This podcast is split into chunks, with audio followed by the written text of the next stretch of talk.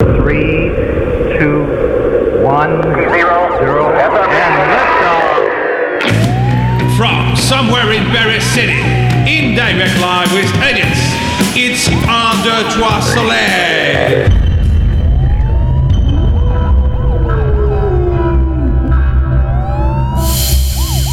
Radio Delta. Bonjour à tous, bonjour à tous, vous êtes sur Radio Delta, 1, 2, 3 Soleil, et vous êtes en compagnie de, bah, de Philippe Benamou, c'est-à-dire de moi-même et de tous les, chroniqueurs.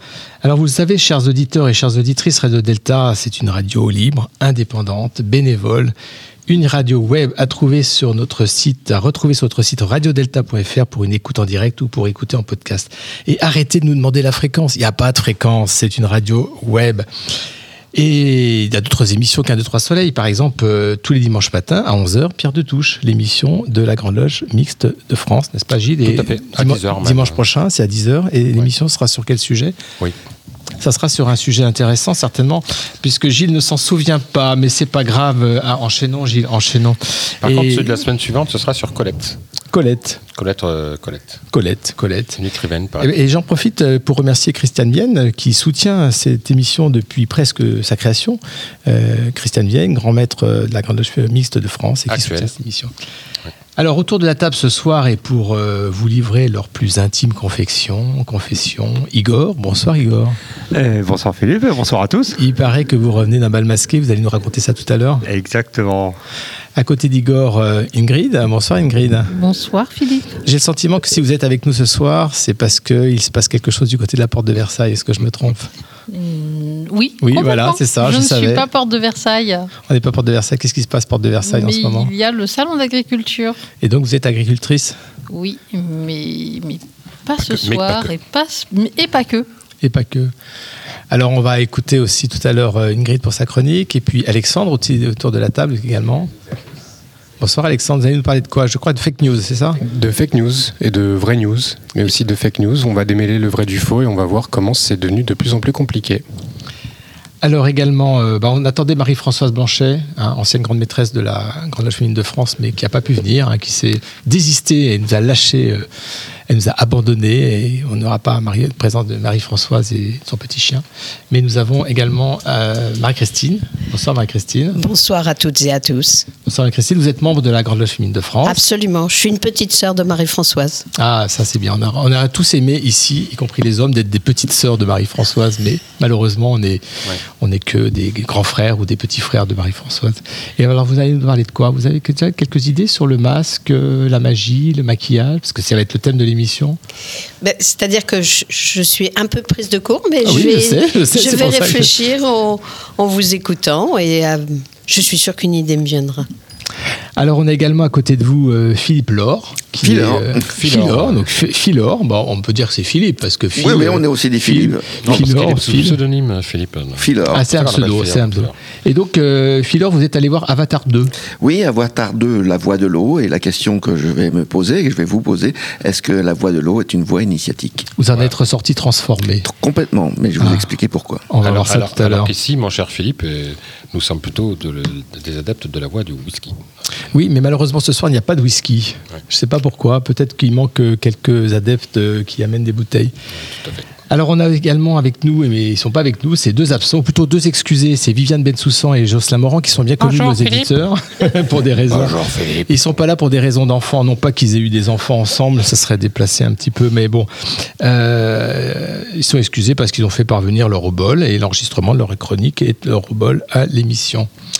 Et, et tiens, à propos d'absence et d'excuses, un revenant, Jean-Laurent, ah il n'est pas là. Ah, Jean-Laurent, à qui nous allons attribuer le Patrick Vidal d'honneur Alors le Patrick Ce. Vidal d'honneur, c'est le prix qu'on décerne à ceux qui disent qu'ils viennent et qui viennent pas. Voilà, alors que Patrick m'a appelé Oui, et il a dit qu'il viendrait. pour ne pas avoir le Patrick Vidal d'honneur. Elle n'aura pas donc. Il s'est excusé. Tout le monde connaît Patrick Vidal, bien sûr, autour de cette table. Et alors pourquoi Jean-Laurent? Parce que Jean-Laurent, c'est le troisième créateur de cette, euh, cette belle radio web avec Voilà, euh, Gilles. Gilles Solier et moi-même. Et on a vite été rejoint par euh, trois, trois sœurs, Marie-Françoise Blanchet, Marie-Pascale Schuller et Viviane Bensoussan, qui nous ont un peu lâchés en chemin quand même, faut dire ce qui est. quoi. Pas, pas toutes, pas toutes. Et alors Jean-Laurent, je sais pas où il est passé, parce que je sais pas où il est, il est pas là. Peut-être qu'il est sur France Culture pour nous parler de Pic de la Mirandole, comme dimanche dernier, dans l'émission Divers aspects de la pensée traditionnelle, ou encore chez Glénat pour préparer le livret historique de la bande dessinée L'épopée de la franc-maçonnerie, dirigé par Didier Convar, que l'on salue ici. Didier, qu'on a déjà reçu ici. on a déjà reçu Ouais. Didier Convar, bien sûr, et Didier, on t'aime, Didier. Prends soin de toi, euh, prends soin de toi, repose-toi de temps en temps, mais pas trop longtemps car on attend avec impatience la suite de l'épopée. Il est dessus, je crois, justement. Avec Jean-Laurent. Eh ben. Et voilà, c'est ça, la- c'est ça Radio Delta, c'est une équipe de sérieux rigolos. Et pour finir, et non des moindres, à la technique et à la production, aux manettes, aux câbles et au boulon, et au micro, à la console et au câble qu'il a encore oublié à la maison, Gilles à la technique. Bonsoir Philippe. Ah non, il faut laisser appuyer. Vas-y, vas-y, recommence. Vous êtes sur Radio Delta, la radio qui rayonne entre les oreilles. Il est trop fort ce Philippe-là. Ah, c'est bien, quand j'appuie tout seul, ça marche, c'est formidable. Alors avant de débuter cette émission euh, donc, euh, sur euh, le thème que je vais vous présenter dans quelques instants, il y a quelques précisions qu'on qu'on- qu'on annonce toujours, parce que c'est important quand même, que toutes les personnes ici présentes parlent en leur nom propre, parce que souvent on a, on a, on a reçu des, des membres euh, honorables certaines obédiences, et on leur demandait, sauf si c'était évidemment des grands maîtres ou des grandes maîtresses, de parler en leur nom propre. Et puis également, un point qui est important, c'est que l'appartenance maçonnique n'est pas requise pour être ni chroniqueur ni invité à la radio Delta. C'est-à-dire qu'autour de cette table, il y a des gens qui sont peut-être francs-maçons, francs-maçonnes, ou peut-être qu'ils ne le sont pas. Et ça, bien sûr, nous, on a prêté serment de ne pas raconter la, vérité sur les gens. Et bien sûr, cette émission est accessible à tous, francs-maçons ou pas. Donc je vais demander à nos auditeurs, euh, de- ah, pardon, à nos chroniqueurs de, de ne pas euh, utiliser trop de jargon maçonnique, parce que évidemment, on est entre nous et forcément, quand on est franc-maçon, eh bien, on parle le franc-maçon couramment. Mais quelquefois, les profanes ne nous comprennent pas toujours. De toute façon, il y a un système de, de gage. hein. Quand quelqu'un prononce un, une- un truc un peu trop maçonnique, il a un gage à la, fin. Par, par exemple, il dit le mot cordonite, c'est 10 euros. Ouais, 10 euros, oh la vache. maintenant.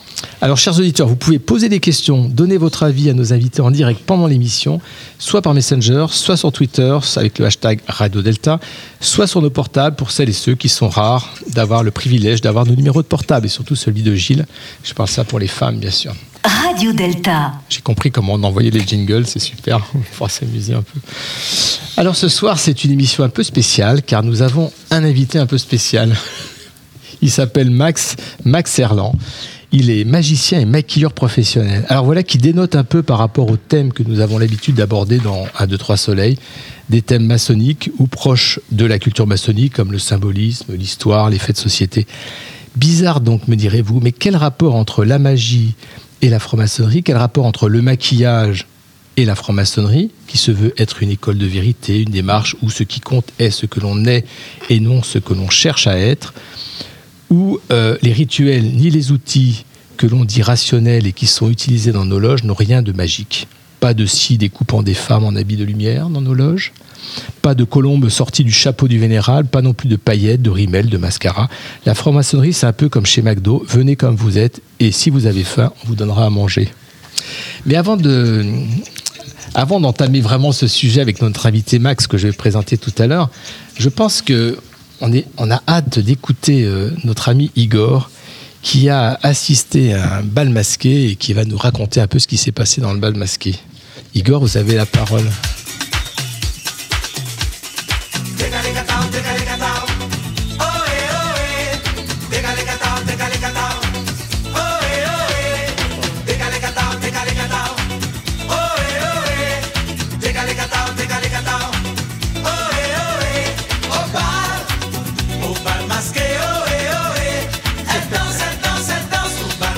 Et voilà. Deux grandes portes s'ouvrent et entrent dans la pièce des êtres aux visages recouverts. Ils aillent les serveurs, prennent quelques verres, s'observent, puis se mettent à danser, seuls ou accompagnés. Nul ne sait s'ils sont hommes, femmes ou entre deux, tellement leur grimage ne laisse rien paraître de cette identité qu'ils semblent fuir tant leur corps s'échauffe. Mais où diable sommes-nous Et qui sont ces étranges convives Vous l'aurez peut-être deviné.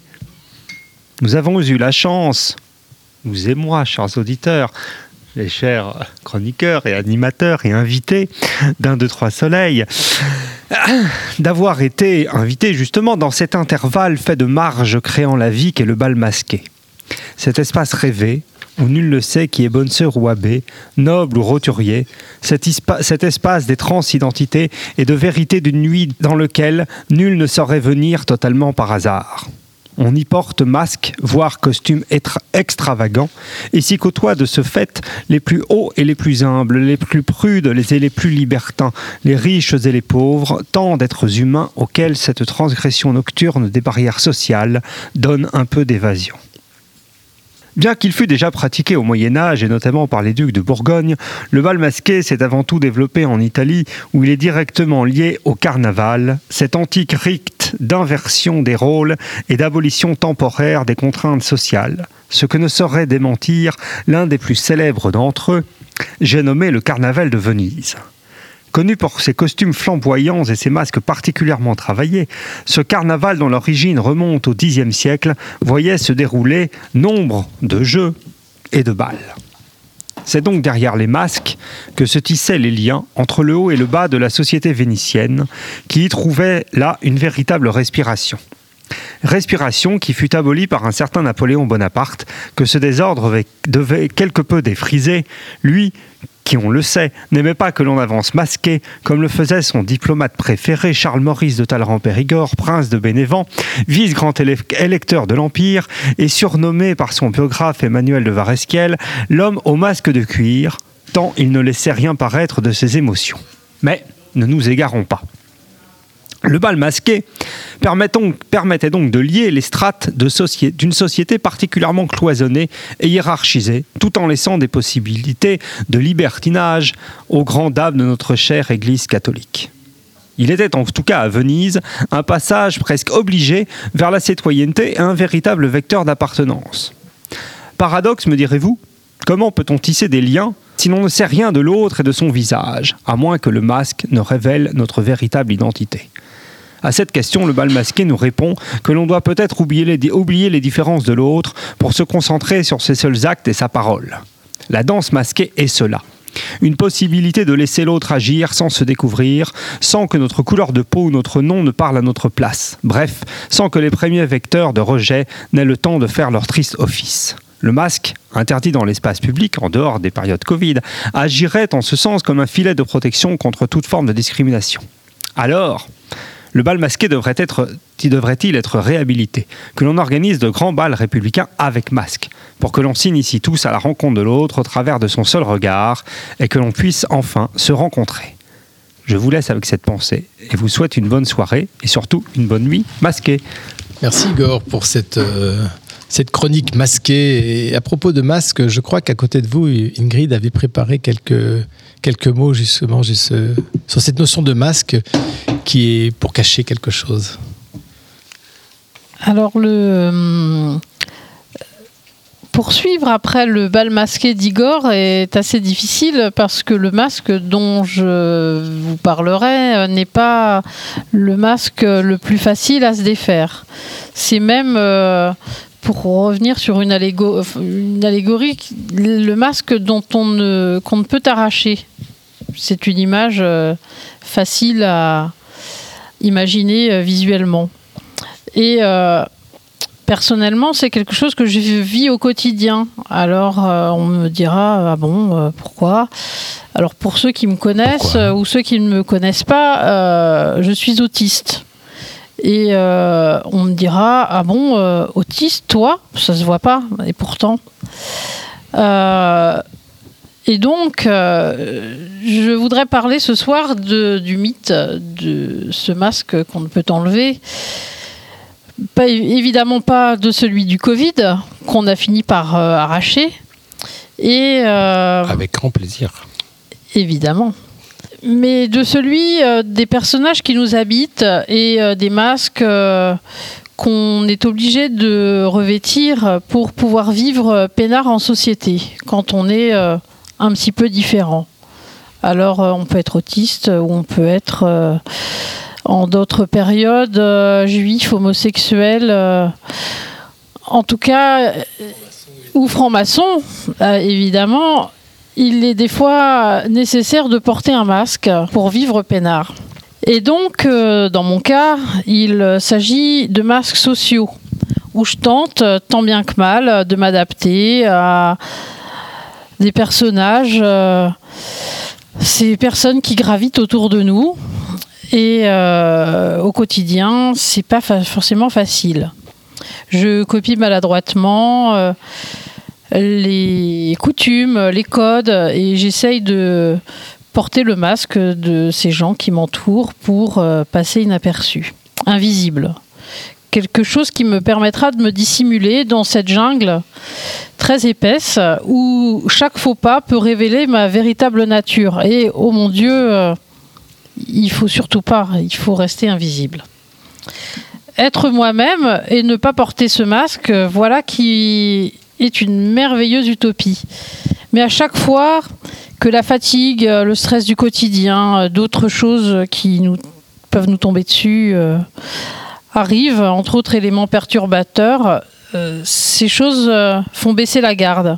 Alors le masque tombe et la, plupart, même ceux qui se disent ouverts à la différence, ben, ils ont bien du mal à cohabiter avec euh, notre euh, véritable nature, ma véritable nature. Et nos maladresses à répétition qui peuvent parfois euh, blesser et faire beaucoup de mal, voire rompre des amitiés qui duraient depuis longtemps. Pourtant, dans l'intimité de nos loges maçonniques, et de la mienne en particulier, je trouve, euh, j'arrive à trouver un endroit sacré où je peux être vraiment moi-même, sans crainte de jugement. Et ça, qu'est-ce que ça fait du bien? Euh, Seulement, je rêve que ces moments trop rares puissent devenir euh, mon quotidien, afin que je puisse, comme mes, frères et mes sœurs autistes, et tous ceux qui se sentent euh, différents, qui ont peur du jugement des autres, euh, de la société, de son conformisme. Je rêve d'ôter enfin ce masque pour vivre au sein d'une société euh, inclusive, même si c'est un mot qui peut être un peu redondant en ce moment, qui valorise nos différences. Comme dirait, je ne citerai pas son nom parce que je, je l'ai oublié, I have a dream. Et euh, je vais utiliser un vieux poncif qu'on aime bien en franc-maçonnerie en citant Syntex. Euh, qui c'est d'ailleurs c'est une citation qui est très très souvent reprise euh, pour un oui ou pour un non mais euh,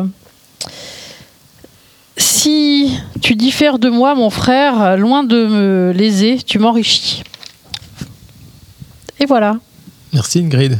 Merci Ingrid pour cette, cette chronique qui est, une chronique intime qu'on qu'on reçoit euh, avec beaucoup d'émotion. Et on te connaît bien ici à, à Radio Delta, on t'aime beaucoup pour ce que tu es.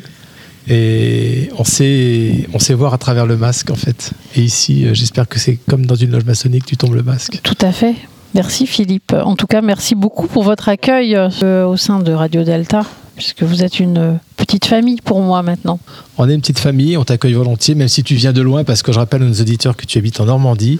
Alors moi aussi, mais tu habites encore plus loin, tu es du côté de Dieppe, et tu fais un métier absolument incroyable, tu élèves des chevaux de compétition. Et... des chevaux et des vaches et Ah, des euh, vaches de compétition aussi. Non, et moins je quand suis même. au bord de la mer et c'est plutôt sympa.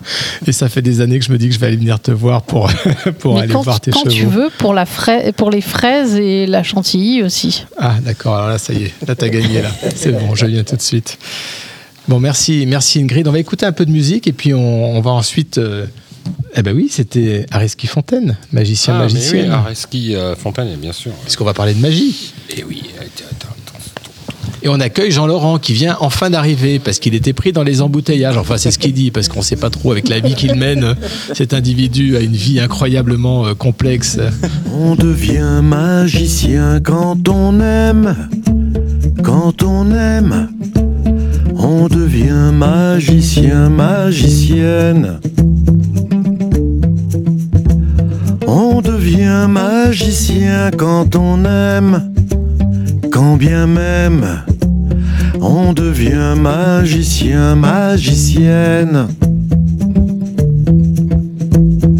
Vous le savez quand même qui enchaîne, qui déchaîne, en dehors, en dedans, tout vous-même. Vous le savez quand même qui enchaîne, qui déchaîne, en dehors, en dedans, tout vous-même. De s'arrêter à la peur, à la peine. C'est con de se quitter, pas la peine, pas la peine. On devient magicien quand on aime, magicienne. On devient magicien, magicienne.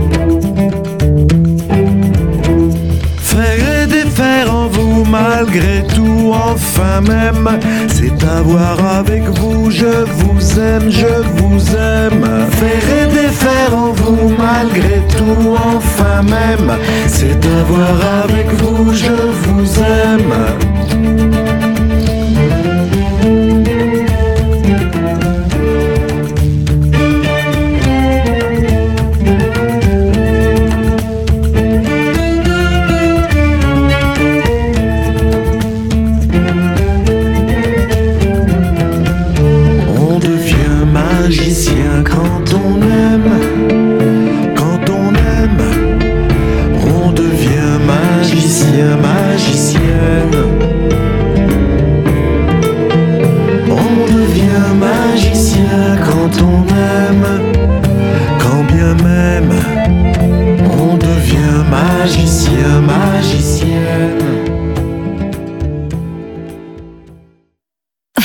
Sur Radio Delta, la radio qui rayonne entre les oreilles. Eh ben voilà, comme, l'a dit le jingle, on est bien sur Radio Delta, l'émission 1, 2, 3 Soleil. Et vous aurez reconnu Areski Fontaine, euh, qu'on adore et qu'on écoute toujours avec plaisir, magicien, magicienne. Alors pourquoi magie, magicien, magicienne? Et pourquoi parler de magie et de maquillage ce soir? Eh bien, avec notre invité, parce que euh, Gilles et moi, nous avons rencontré Max Erland lors d'une soirée parisienne très, très huppée. Absolument. Et Sur une péniche, sur une bien sûr. Et nous sommes tombés sous le charme de Max, qui est un homme charmant. Et nous sommes restés admiratifs à la fois par son travail, son talent et la distance avec laquelle il en parle. Bref, on a eu envie de partager avec vous, auditeurs et auditrices, les échanges, les échanges qu'on a eus avec Max. Alors, euh, donc on va parler de, ma- de magie, on va parler de votre parcours parce que vous avez été d'abord magicien, ensuite maquilleur. On va, on va, on va aborder tout ça, mais on va d'abord se concentrer sur la magie. Euh, alors moi, je suis pas magicien, mais il me semble, et vous allez peut-être me détromper, qu'une grande partie du travail du prestidigitateur est de détourner l'attention du spectateur vers ce qui va le distraire pendant que le magicien fait ce qu'il a à faire pour faire son tour. C'est aussi celui qui va faire croire qu'il se passe quelque chose alors qu'il se passe en réalité autre chose que le spectateur ne doit pas voir.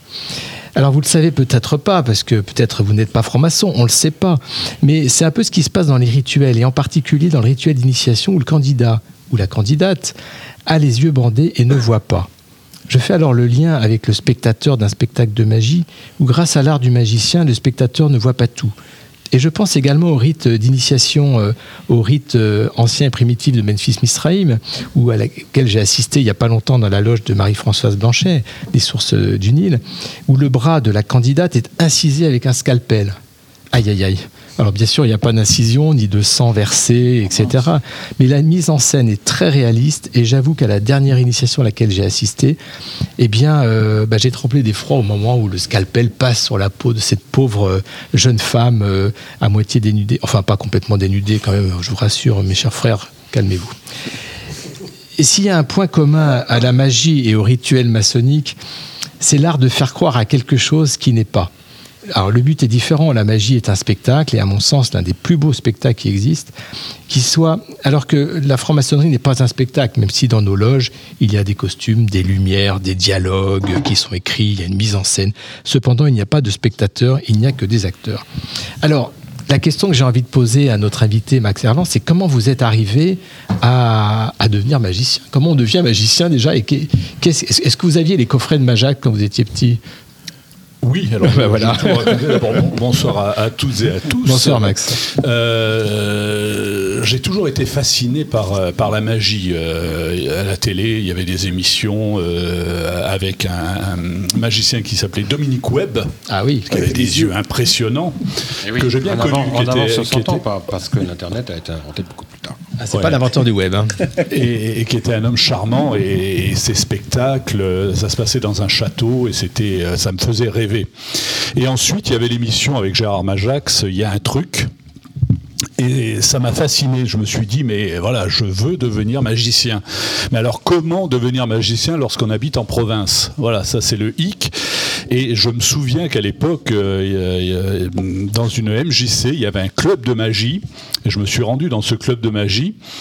Et euh, manque de chance, c'était le dernier jour du club et le club était dissous. Donc euh, j'ai tellement, euh, j'use ce mot, j'ai tellement emmerdé le magicien qui tenait le, le, le- club qu'il a commencé à me donner des cours de magie. Et je me suis dit, c'est pas suffisant, il faut que j'aille beaucoup plus haut. Et il existait, vous avez peut-être connu ça, Marie, un annuaire qui s'appelait l'annuaire euh, du spectacle. Et je tombe sur le nom d'un d'un magicien qui était Pierre Brama, deux fois champion du monde de la magie. Je dis, mais si je veux progresser en magie, il faut absolument que je contacte ce magicien. Donc je lui ai écrit, il m'a répondu euh, assez sèchement, disant qu'il n'avait pas du tout le temps de s'occuper d'un jeune parce qu'il voyageait dans le monde. Et j'ai été assez tenace puisque j'ai continué à lui écrire et il m'a reçu à Nice et il a commencé à me mettre le pied à l'étrier. J'ai, euh, grâce à Pierre Brama, j'ai monté un numéro de colombe et j'ai commencé à faire des, des cabarets un peu partout dans la France. Euh, j'ai tourné avec Annie Cordy, plein de. de Alors quand on dit numéro de colombe, c'est-à-dire qu'on fait apparaître des colombes, on les fait apparaître 12 disparaître. scène, ouais. Ces pauvres bêtes qui n'ont rien demandé à personne. Ouais, qui- mais elles qui- ne disaient rien, elles elles ne étaient disaient heureuses. rien, elles étaient nourries, elles Elles étaient. avaient toutes des prénoms. elles avaient toutes des prénoms. Et Vous aviez combien de colombes, bah, par exemple, Euh, sur un 12 spectacle colombes sur scène. À 12 colombes. Bon, on dirait pas d'où elles on ne va pas dire d'où elles sortaient parce que ça c'est la Ah bah magie du spectacle.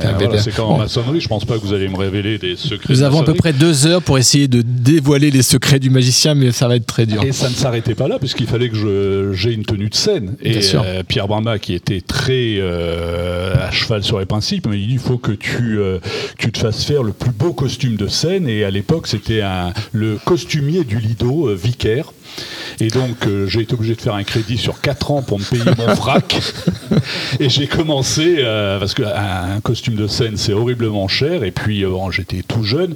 Et c'était, voilà, j'ai commencé à, à- à tourner en, dans ma région, Avignon, à faire des spectacles. Et puis un jour est venu frapper à la porte un monsieur, ma maman est venue me réveiller en me disant écoute, il y a un monsieur qui veut te parler. Vous Et habitiez chez votre maman, J'habitais chez ma maman. on peut le dire. oui, oui, j'habitais chez ma maman et mon papa. Et votre papa. voilà. Bah, à 17 ans, oui. Ah oui, c'est vrai. Ah, vous aviez 17 ans Oui, 17 Ah ans oui, quand j'ai commencé à faire de la d'accord, magie. ouais. d'accord. Euh, Donc je dis ça pour tous les jeunes qui sont en première et qui préparent le, le bac français. On peut aussi faire de la magie et faire des Ouais, alors spectacles moi, sur scène. pas du tout doué dans, dans les études. hein. J'ai- Je suis un artiste. J'ai toujours adoré tout ce qui était scène.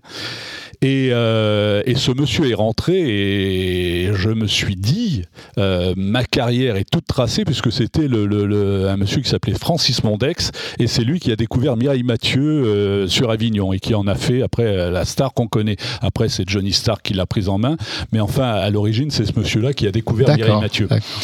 Et donc je me suis euh, et j'ai commencé à faire pas mal de spectacles et à un moment je me suis dit bon il faut quand même euh, que je monte à Paris.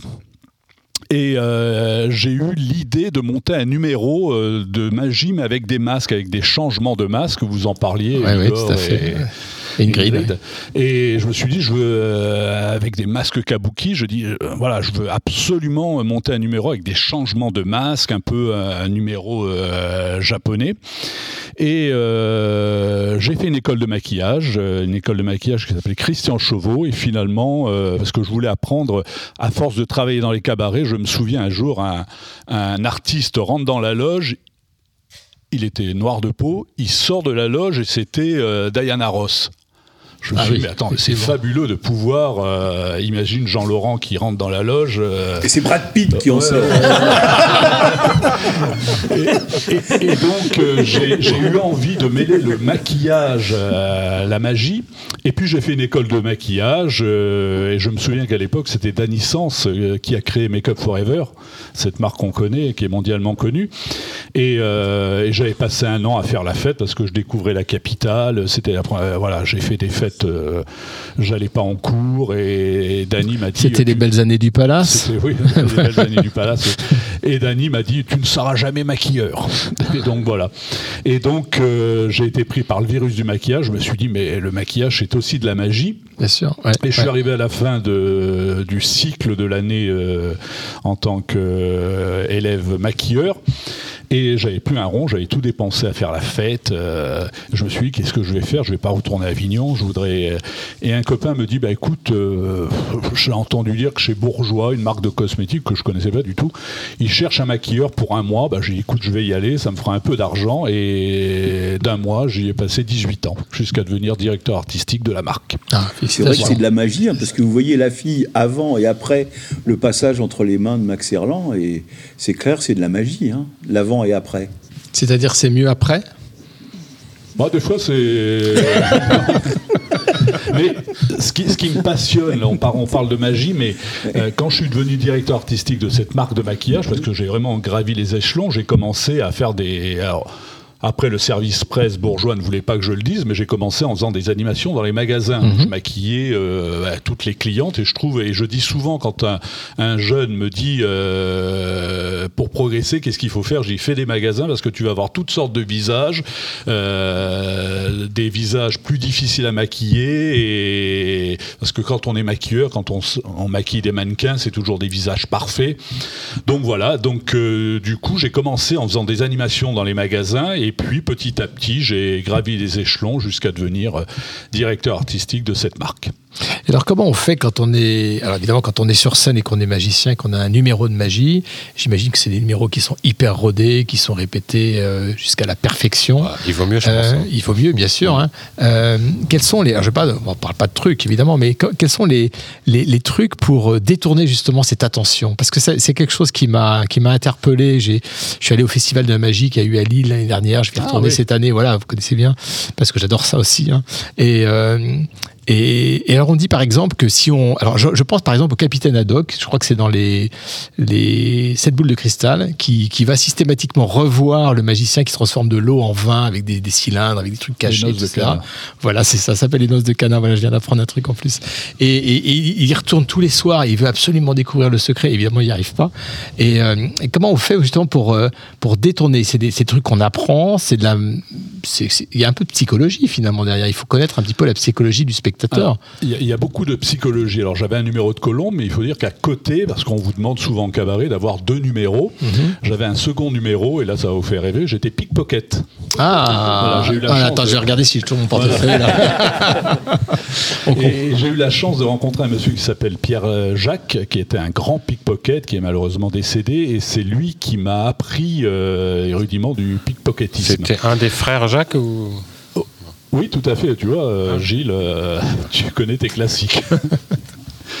Et du coup, euh, voilà. Mais alors, pour répondre à votre question, Philippe, il y a, y a- le métier de magicien est un métier ingrat parce que ça demande des heures et des heures de répétition, toujours le même geste, toujours. et puis on est souvent seul face à la glace. Et quand on sait que le tour est bon, c'est quand on oublie qu'il y a un truc. Ah oui. Voilà. Et je me souviens, euh, alors ça ne vous dira rien, parce que l'inventeur des colombes est un, était un Américain qui a fait du cinéma qui s'appelle Channing Pollock. Si vous tapez sur un mur de recherche, vous allez voir qui est ce monsieur. Et un jour, Pierre Brama me dit Viens à la maison. Il me dit euh, Je veux te présenter quelqu'un. Donc je vais à la maison et qui je vois? Channing Pollock, qui était euh, pour moi le dieu Le des master apparitions de de colombes. master. Et, et grâce à ce monsieur, il m'a montré des, des apparitions de colombes que peu de magiciens faisaient. Donc voilà, mais euh, j'ai eu euh, beaucoup, beaucoup de bonheur avec ce numéro de colombe. Et alors, euh, et donc, euh, comment dire Et puis, euh, pardonnez-moi, il y a différentes. Vous avez le prestidigitateur, c'est prestidigité, du latin presti, rapidité. Vous avez aussi l'illusionniste qui utilise les. Alors voilà, c'est c'est les mots justement Voilà. qu'on voulait. On emploie toujours à peu près les mêmes mots. On Alors, pas on trop. utilise magicien, c'est le mot qui englobe tout ça. Vous avez manipulateur Oui. qui va utiliser la dextérité des, doigts. Vous avez le prestidigitateur qui va utiliser la dextérité, mais utiliser un, un appareil truqué. D'accord. Vous avez euh, l'illusionniste qui va utiliser euh, ben, des grandes illusions, la femme coupée en deux, la Ah, ça lévitation. Voilà, enfin, je sais pas parce que c'est une femme, mais j'adore l'état de Ouais, découper une femme. Philippe ça. Benamou, il adore quand le tour rate. Oui, mais malheureusement, ça arrive. euh, mais Jean y a- y a- Laurent y a- Roya, quand j'ai voulu se faire disparaître, jamais pu. Il fallait trouver la caisse. Et puis, Mais- j'ai eu la chance de rencontrer Gérard Majax. Alors voilà, Majax, c'est le grand nom parce que on- on- c'est c'est incroyable Majax parce que tout le monde l'avait oublié, on va dire ça, parce que c'est un monsieur qui est quand même pas tout jeune. Tout le monde l'avait oublié jusqu'à ce que Macron, il y a, quelques temps, parle de à propos de je sais plus trop quoi, Non, donner des financements. Majax. Il dit on va, on- je, je suis pas Majax pour les retraites, je suis pas Majax. Et alors, tout le monde s'est- Mais je vais tous les jeunes se sont dit- retraites, il a dit. tous les jeunes se sont dit mais c'est qui ça Majax? Est-ce que c'est de l'argot? Est-ce que c'est du verlan? Euh, Est-ce que c'est une locution latine ou grecque? Et en fait non, c'était Majax. Et c'est très drôle parce que le lendemain matin, euh, Macron a appelé Gérard. Oui, c'est ça. Il a appelé en lui disant écoutez, je suis désolé, je vous ai mis dans l'embarras en vous ayant cité. euh, euh, il dit on, on aimerait vous inviter à l'Élysée avec Brigitte. Donc. euh, Et, et- et d'ailleurs, Majax a fait tous les plateaux télé jusqu'après. Moi, je l'ai vu Oui, sur mais la c'est 5. bien, Je, je trouve que c'est bien. Mais c'est super. Je trouve que c'est d'abord un c'est un grand magicien. Bien sûr, bien sûr. Il a quand même révolutionné euh, la magie à la télévision avec ses émissions. Il y a un truc, abracadabra, voilà. Et puis il a a euh, permis à certains magiciens comme Bernard Billis qui faisait le, le, le cartomane du plus grand cabaret du monde. euh, euh, c'est Gérard qui l'a mis en scène. Alors, c'est pas son nom, hein, parce que tout le monde dit Gérard Majax. Ah ben on va pas dire son vrai nom, parce que c'est scène. son scène. Bah, euh, C'est son nom de scène. c'est- il a, il un. c'est, euh, Il s'appelle peut-être Gérard Turbet, je sais pas. Enfin, en tout cas, euh, Ma- Majax, Il c'est. Maurice Fayet. il est- il- oui, mais euh, ça change rien. au Non, mais talent c'est de- bien. Moi, je trouve que c'était génial ce nom de Majax. Ah, bah, bien sûr. Oui, bien sûr, nom. ouais, ouais, ouais, mais tout le monde le connaît. Et alors, c'est, alors on, déjeune très souvent ensemble avec Gérard et, et je suis stupéfait du nombre de gens qui le reconnaissent dans la rue. Ah oui. Et alors, euh, les gens, euh, vous êtes Gérard Majax Et Gérard dit souvent, non, non, c'est pas moi. hein. C'est mon frère jumeau. Il s'est fait di- auto-disparaître. C'est- Et d'ailleurs, c'est c'était- un fabuleux, euh, fabuleux magicien. C'est une encyclopédie de la magie. Et, et pourquoi pas un jour euh, l'inviter sur votre. Ah bah avec votre plaisir, table. ça, Avec par, plaisir, par- hein. par votre intermédiaire, euh, il peut, il Avec peut venir. plaisir. On va faire une émission spéciale, euh, une spéciale Majax. euh. et d'ailleurs, c'était On- intéressant. On, va, sur- on va faire disparaître la radio. Ah bah non, pas bien. C'était intéressant parce que sur la- quand il était invité sur le plateau de, je crois que c'est C'est à vous sur la 5, Ouais. euh, évidemment, euh, il, à un moment donné, il a parlé de lui parce qu'il était là pour ça. Il a parlé de lui, de ce qu'il avait fait, etc. Et puis il a dit bon bah tout le monde a eu un jour dans sa à Noël sous le sapin le coffret Majax, le coffret. Ah oui, sûr. et alors et, et alors je voyais les, les têtes des, des chroniqueurs qui étaient autour de la table, qui étaient plutôt des 30 quarantenaires hein, et qui, qui faisaient bah euh, non, ils voyaient pas trop parce que c'est quand même la génération d'avant. hein. sûr. C'est les 50-60. le C'est les Majax. 50-60. Ouais, J'ai eu un coffret comme ça avec des baguettes, des Ouais, machins. des a, il a fait, je sais pas, moi je dirais une quinzaine, peut-être une vingtaine de, de coffrets, de, de livres bouquins, voilà, de bouquins. Je me rappelle la baguette magique se casse. Il y avait un côté blanc, un côté noir. Exactement. Tu sais, tu, tu l'as, tu, tu comme ça, puis tout d'un coup, hop, tu ouvrais la main et clac, tu avais la baguette dans la main. C'est le seul pain. tour que j'ai réussi à faire. Mais Jean-Laurent, revenez, revenez quand vous voulez. Et alors, j'ai eu envie de- de- de- de- d'apprendre le pickpocketisme parce que Gérard avait sorti un livre qui était un roman, mais à l'époque, moi, je pensais que c'était c'était vrai. C'est là qu'on s'aperçoit quand on est jeune, on est un peu bête. Et quand j'ai lu ce livre où il parlait d'un congrès pour les pickpockets, moi, je trouvais ça fabuleux avec des anecdotes. Et quand j'ai appris que c'était uniquement romancé, mais ça fait rien, c'est ce qui m'a donné envie de, de devenir pickpocket. Ouais. Alors, par exemple, les, les magiciens qui apprennent les techniques de pickpocket, est-ce qu'ils utilisent cette technique dans le métro, dans la rue, ou alors il y a une espèce Non, de code d'honneur euh, C'est pas du tout la, la, la même. euh, c'est pas du tout la même technique. C'est- à peu près la même passe, mais euh, dans le métro, ils sont souvent à deux, à trois. Vous avez le, le, le, le, pousseur, vous avez le tireur et le passeur. Ah, Voilà, d'accord, ok. souvent à On a compris. On a Parce compris, que l'artiste qui est le pickpocket ne garde jamais l'objet en main. Et alors, il y a aussi ce qu'on appelle, il y a une grande mode autour des mentalistes, c'est-à-dire ceux qui Ah ça, font des, grande des- mode, ouais. qui, qui, qui devinent dans les pensées, enfin évidemment, qui font croire qu'ils devinent dans les pensées, parce que et les spectacles sont assez bluffants hein, quand on peut Assez regarder sur euh, sur YouTube ou sur des, des chaînes, euh, des spectacles de mentalistes devant des scènes euh, gigantesques. Ouais, hein, ouais, c'est ouais, assez impressionnant. Oui, c'est la nouvelle magie. euh, voilà, maintenant les. et puis les tout, tout premiers mentalismes, c'était Mir et Miroska. Ah oui. Mir et Miroska, Voilà. absolument. Ouais, Voilà. tout à fait, on a connu ça. Jean-Laurent qui a bientôt 98 ans. On sent une certaine Non, complicité entre Max et Jean-Laurent, je sais pas pourquoi. Ben, Laurent voulait qu'on vive ensemble, moi j'ai pas voulu. J'ai une question auditeur. euh. Question auditeur. Question auditeur. Ah, bon. Oui, euh, alors j'ai Jean, Jean euh, Debert. Alors de- attendez, avant, avant de laisser la parole à Gilles, je, je vois son écran, il est en train de regarder des, des, des scènes en noir et blanc de, non pas de... Si, si, c'est des scènes de magie, hein, de de Shan- spectacles de magie. Shining Pollock, ouais, j'apprends. Shining Pollock, voilà. Oui, j'ai Alors, j'ai question. un- une question auditeur de Jean Eudebert de Bobigny qui dit oh, comment est-ce que jusqu'où on peut pour avoir des, des cours de pickpocket avec, euh, Ben, je sais avec pas. euh, Max, s'il vous plaît. Je sais pas. Voilà. J'imagine que quand on, fait de la, de la mani- manipulation, par exemple du close-up, par exemple, hein, le close-up, c'est c'est cette magie, Ouais. enfin, c'est ces tours qui sont très près des, des spectateurs. On est là sur la Oui, table, on voit, et, et en fait on voit rien. Euh, ça demande une dex- dextérité, ce que vous disiez, un, un travail phénoménal. Ah, phénoménal. c'est- c'est- c'est, euh, même si les, des fois les cartes sont truquées, peu importe, mais en tout cas il y a quand même la, la, ce qui, ce la qui est manipulation. c'est de travailler justement. Quand on arrive à un certain niveau, euh, généralement, on n'utilise plus de cartes truquées ou D'accord. de. Voilà, on utilise. Moi, j'adore manipuler les pièces. Parce que j'aime bien la sonorité des pièces et je trouve que voilà, mais c'est des heures, des heures, des heures de travail, de répétition euh, du même geste, euh, mais c'est tellement fabuleux. C'est un métier. C'est une passion. C'est une passion, mais ça peut être aussi un métier. hein, ça peut Oui, être les c'est- deux. c'est bien sûr. Oui, mais la magie a tellement changé parce que d'abord, il n'y a plus de cabaret. Euh, Il n'y a plus d'endroit pour se produire, puisque euh, voilà, malheureusement le Lido a fermé. Eh oui. Mais euh, voilà, et puis la magie, c'est un peu démocratisé. Maintenant, c'est souvent de, de- de- du close-up ou du mentalisme. Voilà. Ça fait. Et alors, par exemple, euh, on, on a vu il y a quelque temps, je ne sais pas s'il officie toujours, ce, ce américain qui faisait des choses absolument colossales. Copperfield. David Copperfield. Qu'est-ce que vous en pensez de ce type de, de tour euh, absolument phénoménal, genre faire disparaître un paquebot ou faire euh, transformer la tour Eiffel en je ne sais pas trop quoi Bah, c'est un grand magicien, euh, David C'est un grand magicien. Oui, oui, un très, Mais avec une machinerie énorme. Et puis euh, un staff énorme aussi. Ça, c'est et ça. puis Cocorico, puisqu'il s'est- il a demandé à pas mal de Français de lui créer de, de grandes illusions. C'est-à-dire, euh, il a demandé à Bah, des que, euh, voilà, l'école française, on va voilà, dire. L'école française, à des, comme Dany Larry, euh, comme euh, ces magiciens-là, de confectionner des grandes illusions pour ses spectacles à Las Vegas. En plus, il était avec euh, Sophia, comment Claudia Schiffer. Claudia Schiffer, merci. Ce qui est aussi un tour de magie quand, même, on voit. absolument. on va revenir au maquillage parce que justement, quand on voit Claudia Schiffer, euh, enfin bref, c'est une autre question. On va écouter un peu de musique et puis on va repartir sur. Et euh, tu sais, dans les, dans les vieux duos, moi j'aimerais bien qu'on mette un jour euh, Paulette Merval ou Marcel Merquès ou Patrice et Mario, tu vois, les trucs comme ça. Des duos dont on se rappelle plus, dont on ne se rappelle plus le nom. Mais il y a peut-être une raison pour ça.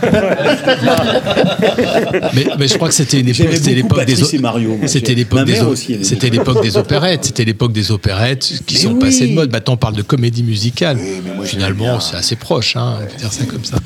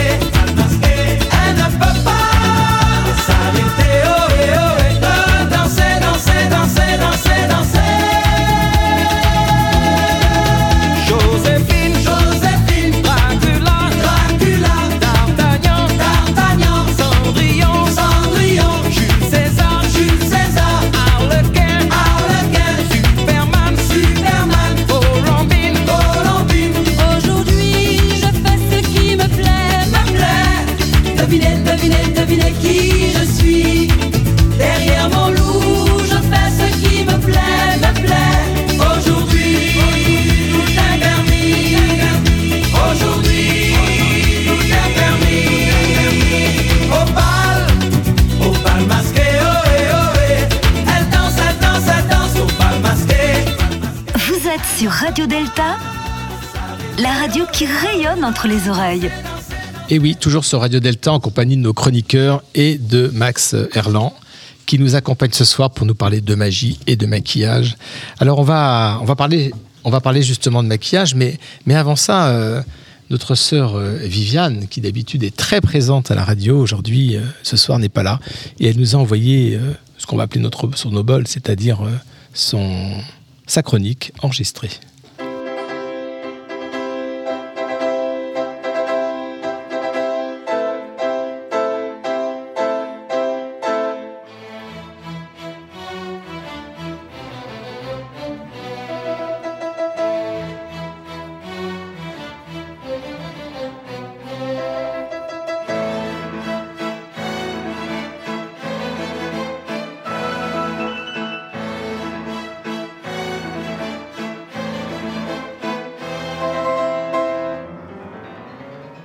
Mardi 21 février, c'était Mardi Gras. Mardi Gras, le jour où on se déguise, le jour où on conjure les cendres. Et quoi de plus symbolique qu'une tenue maçonnique pour comparer à un bal masqué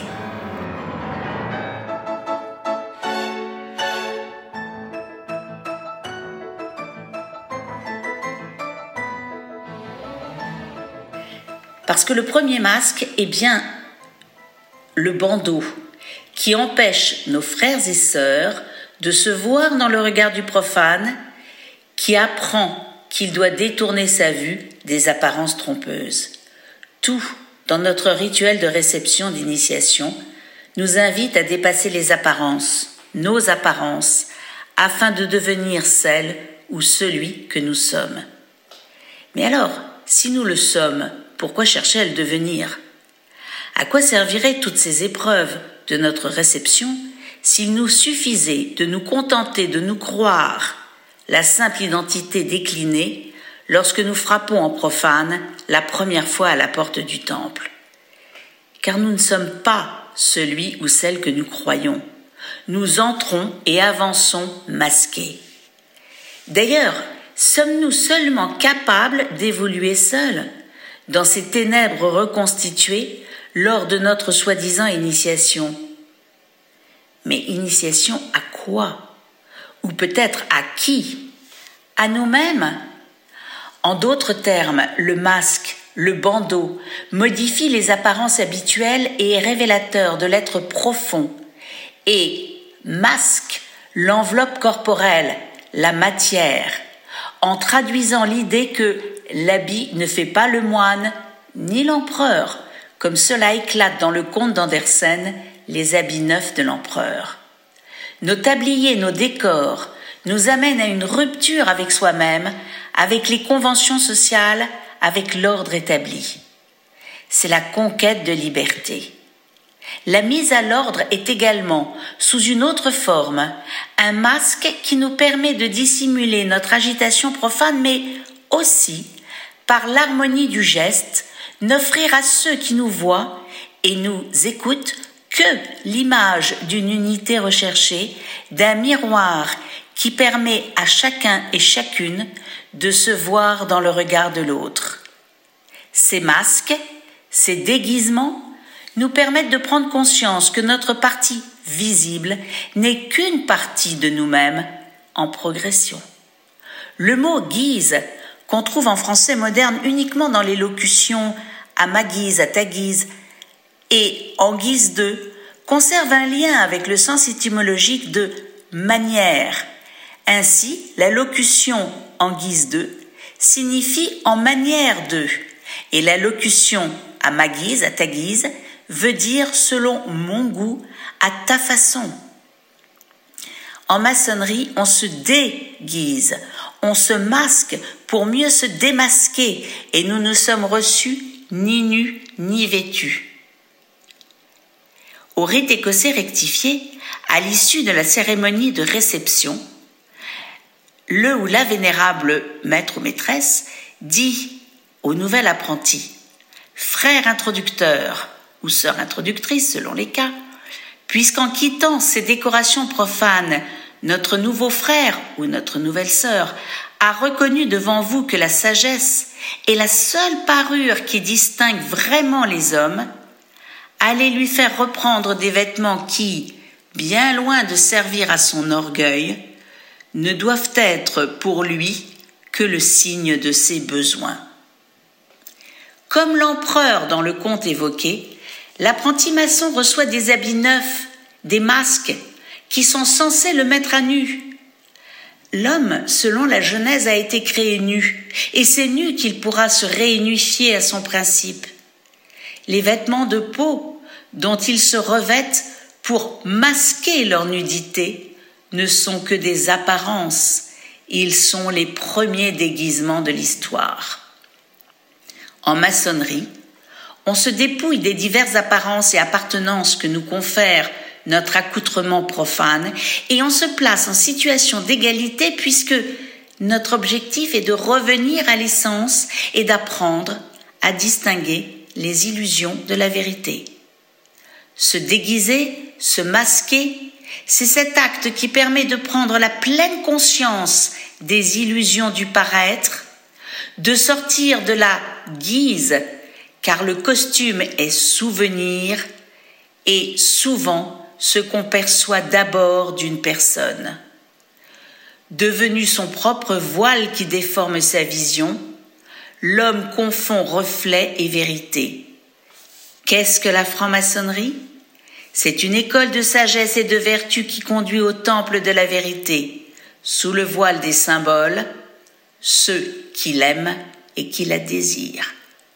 Laissons après vers la conclusion et comme un duc de Guise qui se déguise en bec de gaz, parce qu'on veut malgré lui tirer le portrait, la pomme se déguise en beau fruit déguisé, et c'est alors que le peintre de la réalité commence à réaliser que toutes les apparences de la pomme sont contre lui.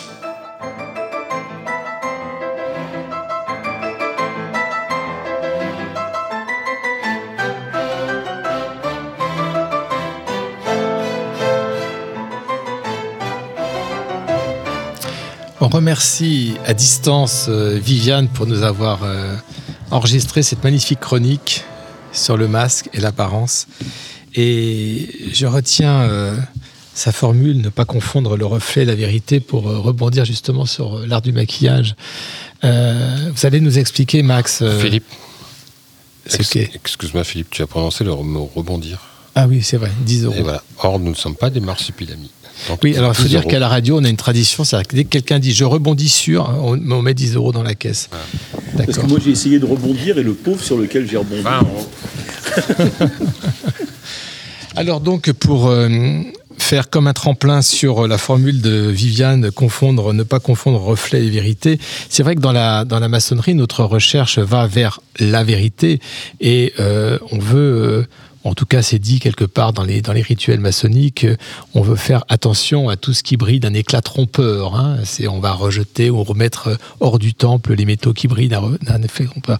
Et alors là, justement, à côté de moi, j'ai euh, Max qui est maquilleur professionnel et, qu'on, et j'ai envie de l'interroger justement sur cette idée de, d'apparence. Parce que, si je me trompe peut-être, mais le maquilleur, c'est celui qui va donner une apparence différente peut-être à la personne qu'il va maquiller, soit pour une photo, soit pour un shooting, soit pour un, plateau télé, euh, soit pour un défilé de mannequins, soit simplement pour euh, être dans la rue, être remarqué et être peut-être euh, plus beau, plus belle que ce qu'il ou elle est en réalité. C'est ça l'art du maquillage? Bah, C'est tout à fait ça. Ah bah c'est ça, j'avais Voilà, tout c'est bon. tout à fait ça.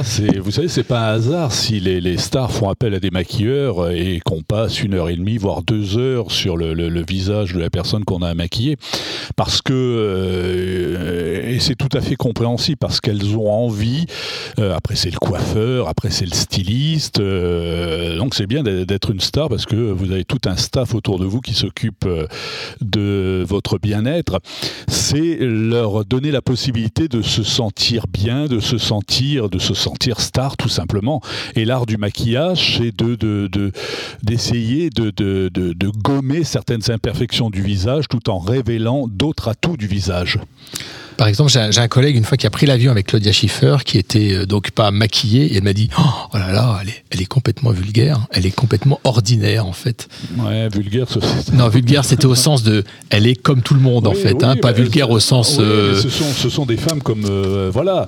Euh, moi, j'ai eu la chance d'être euh, responsable du maquillage pour une grande agence de mannequins qui s'appelait Elite Model Look. Ah oui, tout à fait. Voilà, et je travaillais avec le fondateur de l'agence, qui John Casablancas, et je me souviens, on faisait le, le- le concours Elite Model Look à Nice, et je dis à John, cette fille, regarde, elle, est sublime. Elle est alors, il y avait des filles de tous les pays du monde, et il y avait une fille qui, qui- c'était la, la copie conforme de Brigitte Bardot jeune. Et, et je lui dis, mais cette fille va faire une carrière. Attends, elle est sublime. Il me dit, non, j'en veux pas. Pourquoi J'ai dit, attends, mais euh, John, t'as vu la, la beauté de cette fille elle est, elle est grande, mince, elle a un visage qui irradie. Il me dit non, il me dit, je vais te prouver qu'elle ne fera jamais euh, ce métier-là, parce qu'il me dit, on va faire un shooting avec elle, et tu verras, elle ne passe pas bien à la lumière. Et effectivement, euh, sous la lumière, euh, elle était totalement fade. Voilà, il y a des artistes comme ça. euh, je vais prendre l'exemple d'une chanteuse. J'ai eu la chance de maquiller deux ou trois fois Françoise Hardy. Et Françoise Hardy, une fois maquillée sous la lumière, elle prend formidablement bien la lumière et elle est, elle est magique. Il y a plein d'artistes comme ça. Et je crois que c'est ça le secret d'un, mannequin vedette ou d'une, chanteuse ou d'une comédienne. C'est de, à la lumière, de capter à la lumière. Vous pouvez être la plus belle femme du monde et sous la lumière, il ne se passe rien. Alors, je me souviens d'une émission de radio, de télé, il y a quelque temps de ça, où il y avait un couple improbable sur ce plateau. C'était Julien Drey et Amanda Lear. Ah, improbable, hein, n'est-ce pas, Amanda Lear? Et, et donc, Julien Drey parlait de. euh, euh, De montre. de, de- de- Oui, alors de montre, mais surtout de politique, de comment il fallait parler en politique, etc. Et puis Amanda Lear l'arrête tout de suite. Il dit Attendez, non. Le seul, la seule chose qui est importante, c'est de bien prendre la lumière. Si vous n'êtes pas sur la, lu- sous la lumière, et alors Julien Drey était complètement décontenancé par, euh, par ce discours qui, est- qui allait complètement en opposition presque avec euh, ce que peut s'attendre d'un homme politique, hein, de parler plutôt de, de, de- de choses sociales, par exemple. Et euh, c'était assez, assez intéressant. Et vous avez connu Amanda Lear ou vous Ah, avez, bien sûr, bah voilà, bien vous avez maquillé Amanda Bien Lear. sûr, oui, bien sûr. Et Amanda m'appelait souvent le, sur mon portable, me disait Alors, mon chéri, tu vas à Londres, est-ce que tu peux me ramener? Alors, elle utilisait un, un démaquillant spécial, un peu. euh, elle me dit Tu vas à Londres, ramène-moi du démaquillant. Donc, c'était. Oui, c'est vraiment une femme extraordinaire, Amanda. Et alors, quand on maquille, euh, par exemple, une, une personnalité, vous, vous, par- vous- vous parliez tout à l'heure en off de, de maquiller des, des femmes et des hommes politiques d'ailleurs. hein. Euh, donc, par exemple, vous êtes. Des princesses. euh, pardon? Des princesses. Des princesses, des, des personnes que vous ne connaissez pas. Quelle est votre première approche? Parce qu'évidemment, moi, je, je suis un peu naïf. Je vais me dire, ben, il y a la couleur de peau, il y a la couleur des yeux, la couleur des cheveux, il y a peut-être la texture de la peau, il y a peut-être des, des imperfections à. Comment, comment vous faites pratiquement? Bah déjà, je regarde sur Internet qui est la personnalité. Et euh, non, maintenant avec l'expérience, ça va. Mais c'est vrai que les- la, la première fois, je vais vous raconter une anecdote. J'étais, euh, j'étais à Jeddah, en Arabie Saoudite, et euh, on reçoit un mail du, du palais royal. C'était le roi Fad qui gouvernait, et c'était la fille du roi Fad qui euh, souhaitait que je vienne la maquiller, faire des essais de maquillage pour son mariage. Il l'était aussi d'ailleurs. Donc du roi Fad, pardon. Et, et donc je me rends. euh, ah, ça c'est la touche d'humour. Merci d'être venu, Jean-Laurent. Revenez quand vous voulez. Et, et donc je me rends au palais et on me fait rentrer dans une pièce. On me fait rentrer dans une pièce et la, la camériste ferme la, la- la porte à clé. Je me suis dit, mais ah, euh, comment ça se fait? Et puis là, au bout d'une heure et demie, donc j'attendais, euh, la princesse arrive, elle se dévoile, elle enlève son abaya, donc elle est habillée Chanel. Oui, quand même. Elle s'assoit, je commence à la maquiller. Et euh, je lui demande si elle, elle aime le maquillage. Elle me regarde avec un tout petit sourire. Elle se lève, elle se rhabille, elle s'en va. Je dis bon bah voilà, elle n'a pas aimé mon maquillage euh, et je dis à la caméra, je suis désolé. Elle m'a dit non non, elle a adoré.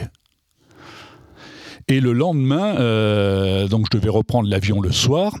Et le lendemain matin, euh, la camériste euh, vient me voir à l'hôtel. Elle me dit écoutez, la princesse veut que vous alliez dans telle parfumerie. Alors, euh, en Arabie Saoudite, les, les- les- si vous voulez, le, le- les Sephora, ça s'appelle euh, Hussein Gazaz. C'est voilà, c'est somptueux, il y a du marbre partout, de l'or. des- Et on mélange tout. On mélange la joaillerie, euh, la, la- la mode, les cosmétiques. Enfin, voilà, c'est. Épuré, quoi. C'est le style Voilà. épuré.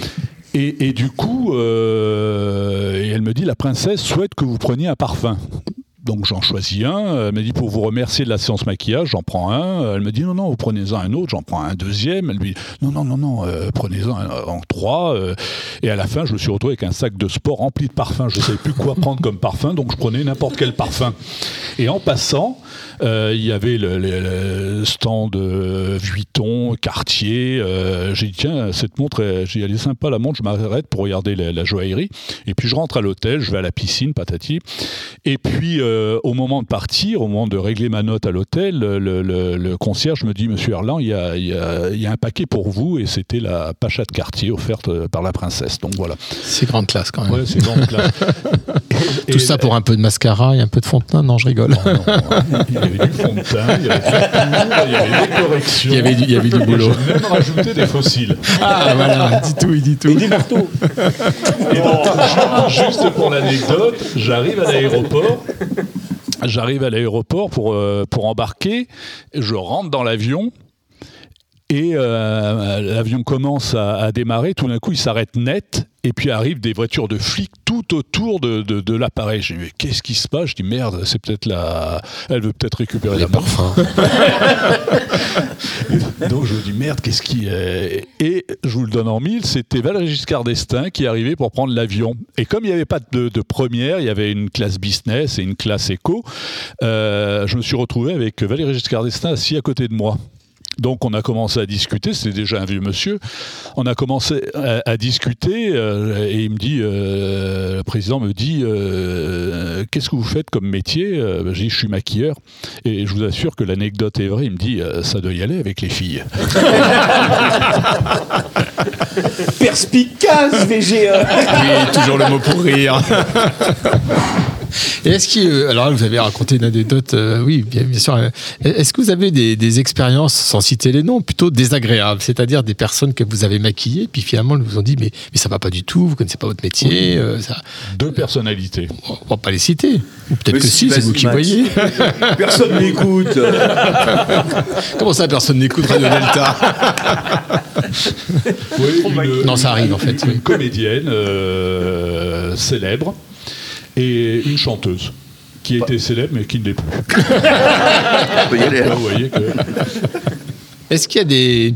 euh, vous avez dit que vous avez donc euh, travaillé aussi à l'international, vous avez maquillé euh, des hommes et des femmes de, de couleurs de peau différentes. Est-ce qu'il y a des couleurs de peau qui sont plus difficiles à maquiller Ou différentes, en tout cas, c'est sûr, Ça, mais c'est la chance que j'ai parce que je, euh, crois que j'ai fait tous les pays du monde, le Brésil, euh, j'ai fait des télévisions avec Pelé, le roi Pelé. Ah oui.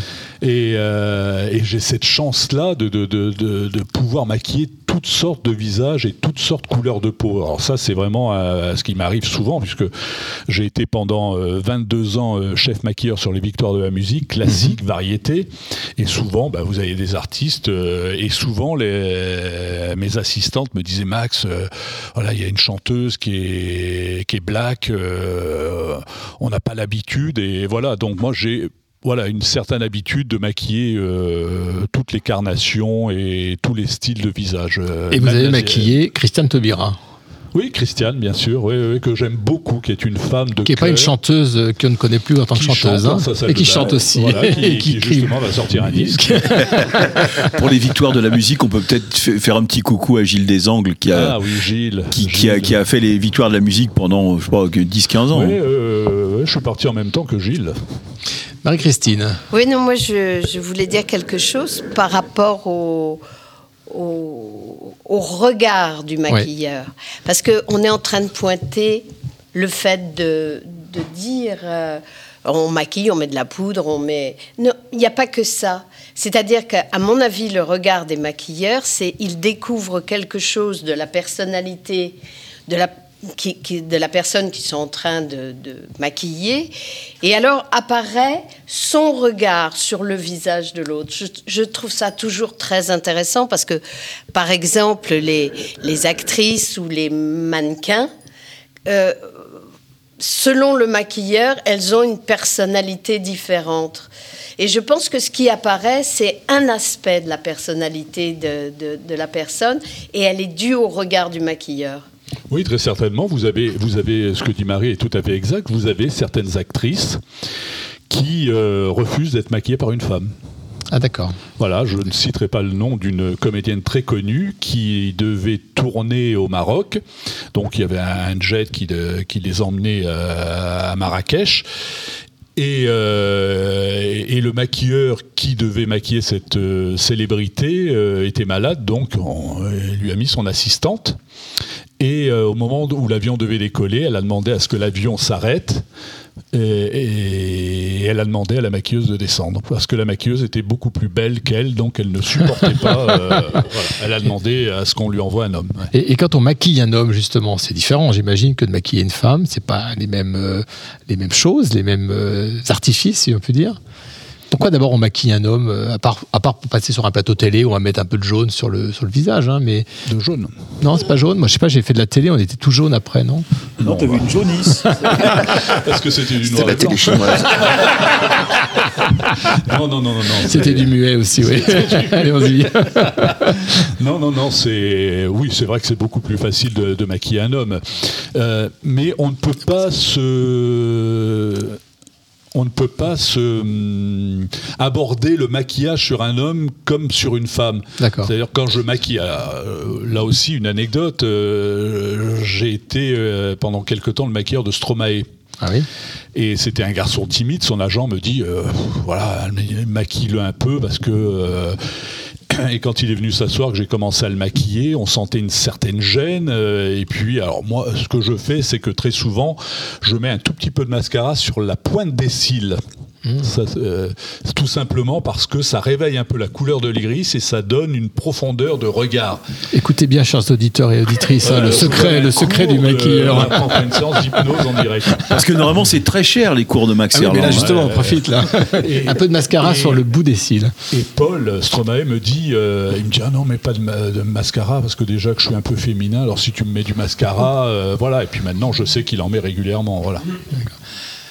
Euh, Philor. Oui, une question peut-être un peu naïve pour Masque. Elle est naïve. Lorsqu'on l'autre. lorsqu'on regarde un, un visage, bon, on- ça nous donne des informations sur la psychologie, euh, si c'est plutôt quelqu'un d'a- d'actif, euh, euh, enfin de, de- de nerveux, de sanguin.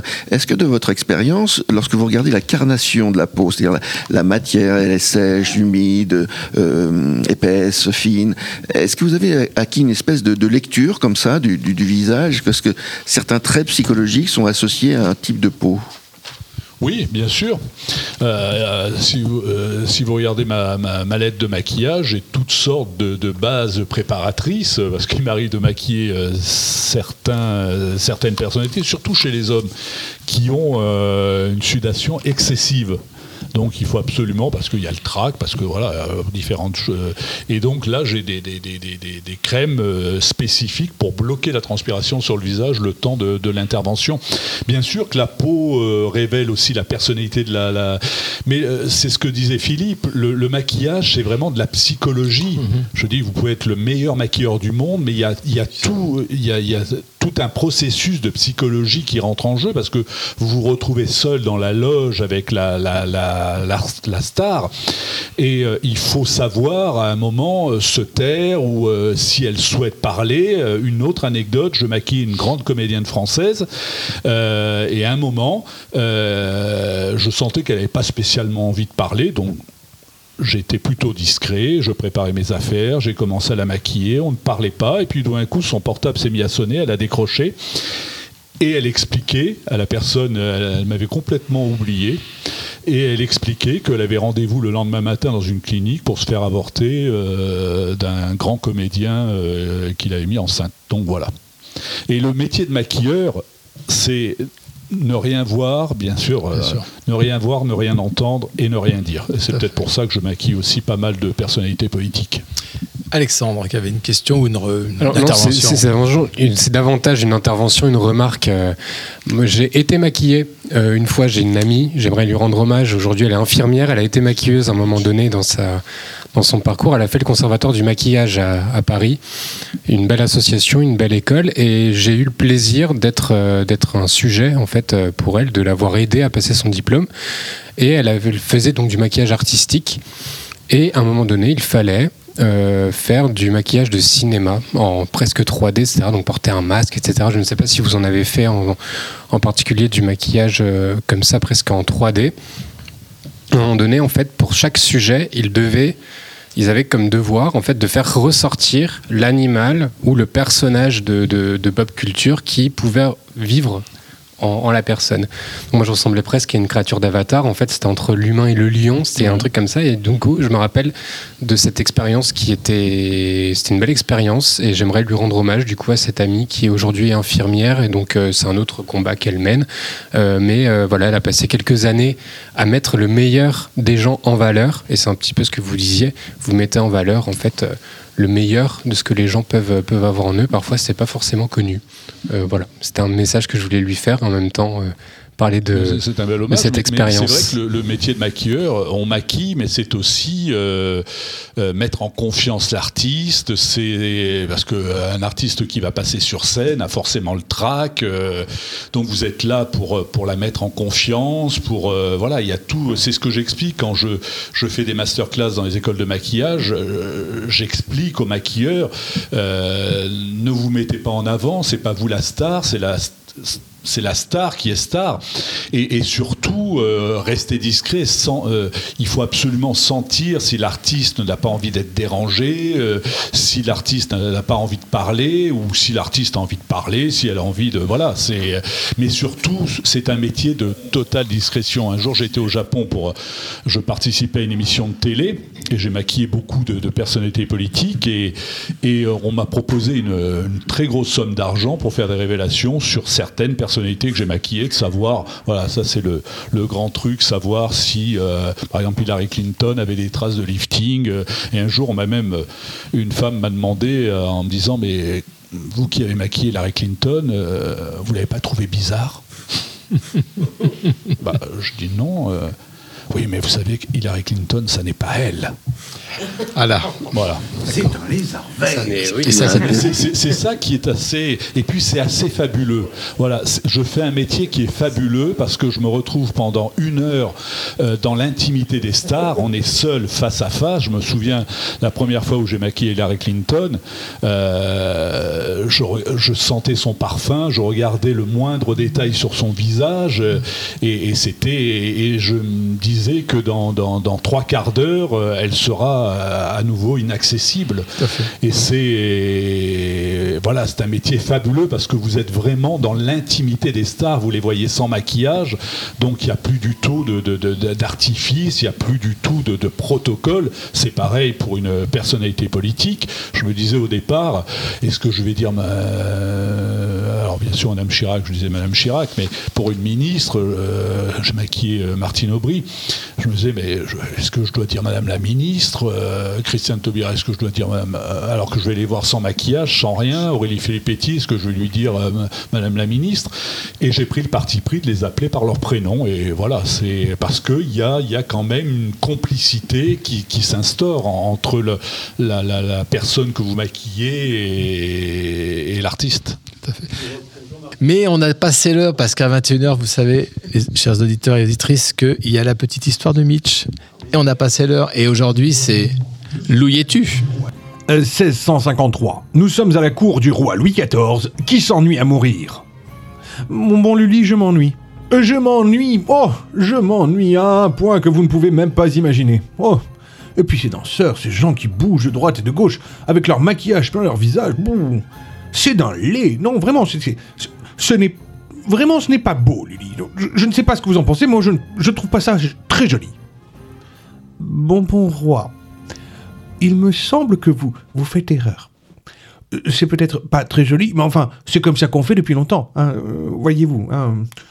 Non, il me faut de la nouveauté, Lully. Débrouillez-vous, vraiment. Il me faut de la nouveauté, il me faut de la nouveauté. euh, dé- Débrouillez-vous.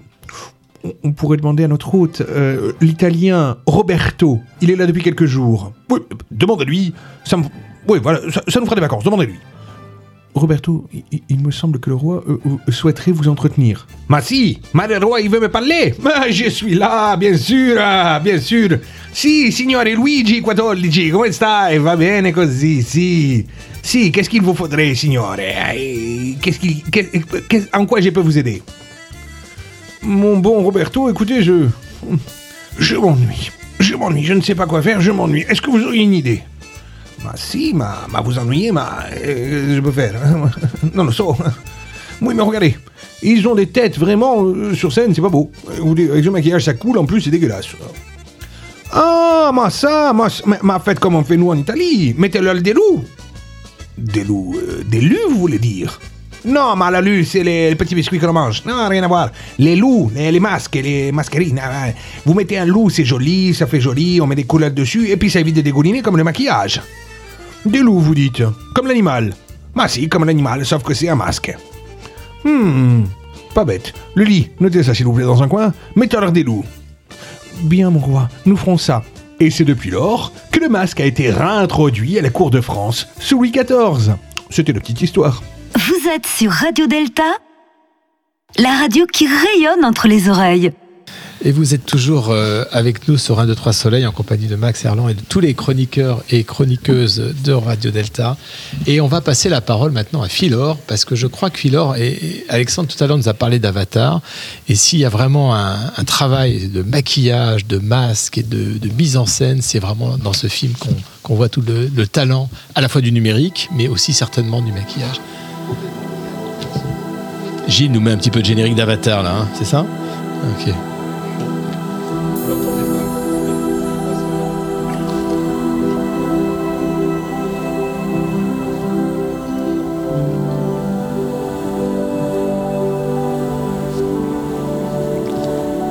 Chers amis, au moment où je vous parle, le film Avatar, La Voix de l'eau, sorti en décembre dernier, vient de prendre la troisième place au box-office mondial, juste devant Titanic et juste derrière Avengers Endgame et le premier volet d'Avatar sorti en 2009. Je ne sais pas si vous avez remarqué, mais sur les quatre plus grands succès mondiaux du cinéma, on trouve le même réalisateur, James Cameron. Mais comment expliques-tu un tel succès? Bah, après y avoir longuement réfléchi, je pense que le réalisateur a trouvé la recette miracle, la pierre philosophale, le saint graal de tout artiste, la formule magique qui permet d'attirer encore et encore des spectateurs du monde entier, quelle que soit leur culture, dans les salles obscures. Eh bien, cette chronique, dans cette chronique, je vais vous révéler le secret du succès des films de James Cameron. Ah, enfin, enfin. Eh, mais avant de vous le dire, j'aimerais vous aider à trouver par vous-même. Alors, je vais vous donner quelques indices, quelques pistes de réflexion pour vous inviter à réfléchir au point commun entre une tenue maçonnique et la vision d'un film au cinéma. Mais une salle de cinéma et un temple maçonnique, euh, ça n'a rien à voir. Ah, très bonne remarque, je m'y attendais. Il est vrai que l'orientation des sièges n'est pas la même, mais dans ces deux lieux, nos regards se tournent vers la lumière. Et dans un espace clos, coupé de l'extérieur, le temps s'écoule de manière particulière. Nous y sommes présents au sein d'un collectif et il s'y produit une sorte de suspension de la réalité. Nous réagissons en phase à une trame narrative dans une salle de cinéma d'un côté et à l'exécution d'un rituel dans une loge de l'autre. Mais pour certains films particuliers, l'expérience collective prend une dimension spirituelle et initiatique. Comme euh, Avatar 2, par exemple? Eh oui, tout à fait. Ce film se déroule sur la planète Pandora, au sein de la tribu indigène qui vit en harmonie avec l'océan. L'action se déroule sous l'eau pour explorer les abysses de notre inconscient et vivre une expérience régressive dans un liquide amniotique. Le baptême est le premier sacrement de la religion chrétienne et il se pratiquait par immersion complète. Si on y, prête, si on y prête un peu attention, le film est constellé de références plus ou moins conscientes à la Bible et à la, à la mythologie. Des exemples? Bah, Le nom de la planète, par exemple, Pandora. Pandora signifie en grec littéralement celle qui est dotée de tous les dons. C'est la première femme humaine créée par Héphaïstos sur ordre de Zeus pour se venger des hommes qui avaient subtilisé le feu aux dieux grâce à Prométhée. Sans spoiler le film, au tout début, vous verrez les vaisseaux terriens ralentir leur descente sur Pandora à l'aide de puissants réacteurs dont la, flamme dont la, dont la chaleur enflamme des forêts entières, comme on a pu le voir cet été aux actualités malheureusement. James Cameron relie ainsi la fiction à la réalité et vice-versa. Notre monde se transforme. Et il nous fait perdre nos repères habituels. Le film rend compte de notre désorientation mentale et spirituelle. Comment ça? Bah, Par exemple, d'un point de vue spirituel, James Cameron remet au goût du jour le concept de Gaïa, la Terre, toute première déesse de la mythologie grecque qui se sépara d'Uranos, le ciel, et fonda ainsi un axe spirituel vertical qui est la base de notre spiritualité occidentale. Dans le film, tous les êtres vivants de la planète sont connectés à l'entité divine appelée Eiwa, renversement phonétique de Yahweh, le Dieu de la Bible. Le Dieu paternaliste d'Abraham est invité à céder la place au principe divin, euh, au principe féminin divin d'Eiwa ou de Gaïa. Et c'est un juste retour des, choses aux sources, selon l'archéologue euh, Marie-Jacques Gimbutas, qui affirme que les civilisations néolithiques européennes pardon, étaient matriarcales et centrées sur le culte d'une déesse mère. Le culte, hein, vous avez Le dit. culte, avec un T, j'ai bien dit. Dans le film, les renversements ne sont pas que symboliques, mais bien réels. Dans le climax du film, les protagonistes se combattent à bord d'un énorme baleinier qui gîte de plus en plus pour se retourner complètement. Piégés dans une poche d'air, les protagonistes sont perdus, désorientés, incapables de trouver une issue par eux-mêmes. Mais la fille adoptive, Kiri, qui d'ailleurs n'a pas de père, se retrouve, euh, arrive à la retrouver et l'invite à la suivre. Je suis le chemin, la vérité et la vie.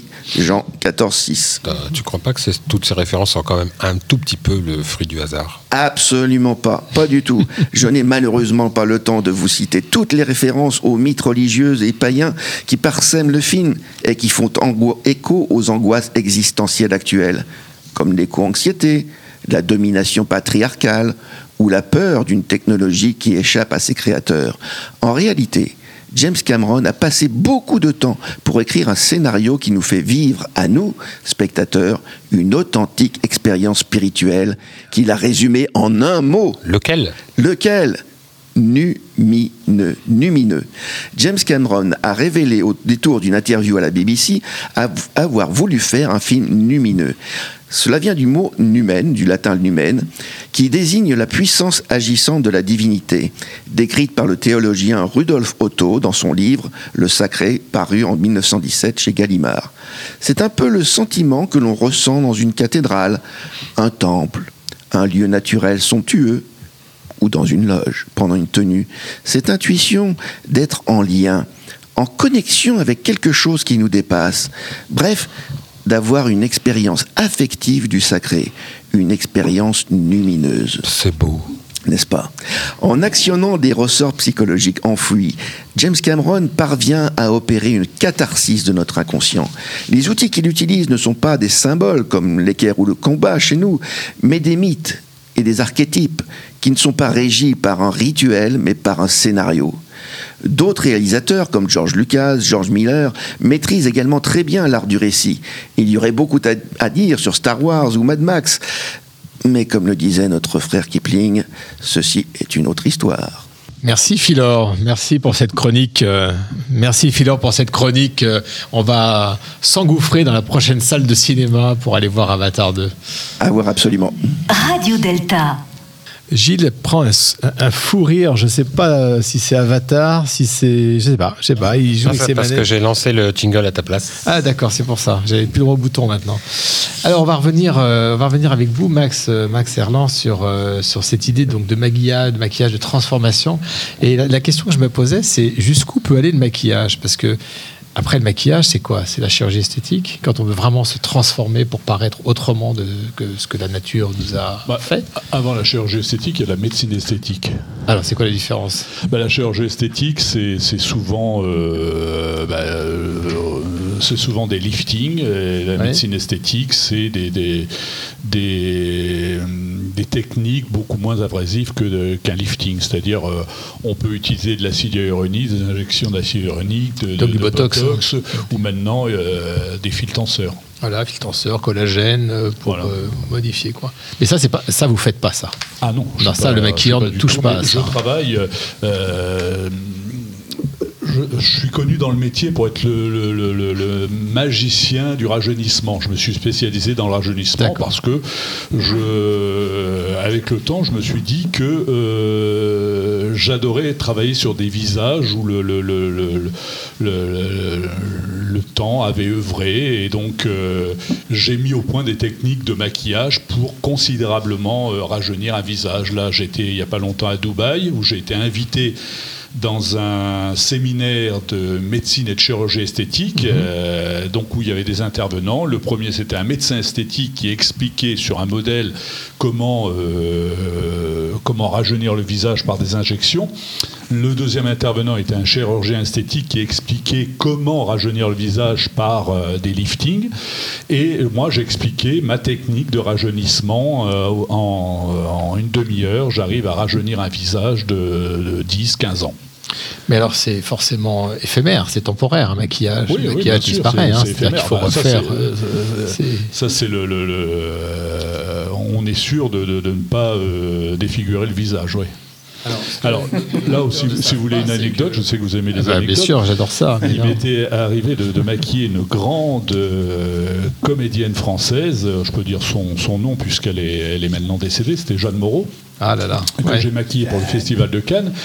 Et j'avais utilisé des, ma technique de, de fil tenseur. Non, c'est quoi ça, Euh, C'est des, des sparadraps dans le cou avec des fils qui passent dans les cheveux. D'accord. Euh, si tu regardes Roland, euh, Jean-Laurent, euh, voilà. Jean- Jean-Laurent est- nous coûte- Jean-Laurent nous coûte très cher en, en- en scotch et en Oui, sparadrap. Oui, on voit le, le gaffeur tout autour du cou. et je travaillais avec un, un chirurgien esthétique. Euh, J'accompagnais, si vous voulez, euh, ce chirurgien esthétique dans ce que j'appelle le service après-vente. Parce que souvent, une femme, quand elle a recours à une intervention esthétique, à un lifting, euh, le reste ne suit pas. C'est-à-dire que la coiffure ne change pas, les vêtements ne changent pas. Et mon rôle était d'apprendre à ces femmes à se maquiller différemment, à se, essayer de trouver une autre coiffure, essayer de trouver euh, une autre façon de s'habiller pour faire oublier qu'il y avait une intervention esthétique. Et euh, le chirurgien donc regarde la télé, voit euh, Jeanne Moreau montant les, les marches du Festival de Cannes, et euh, il me dit Ah merde là, hein, elle est allée se faire lifter ailleurs. Bah, j'ai dit non, je lui ai mis des, des fils tenseurs. Voilà.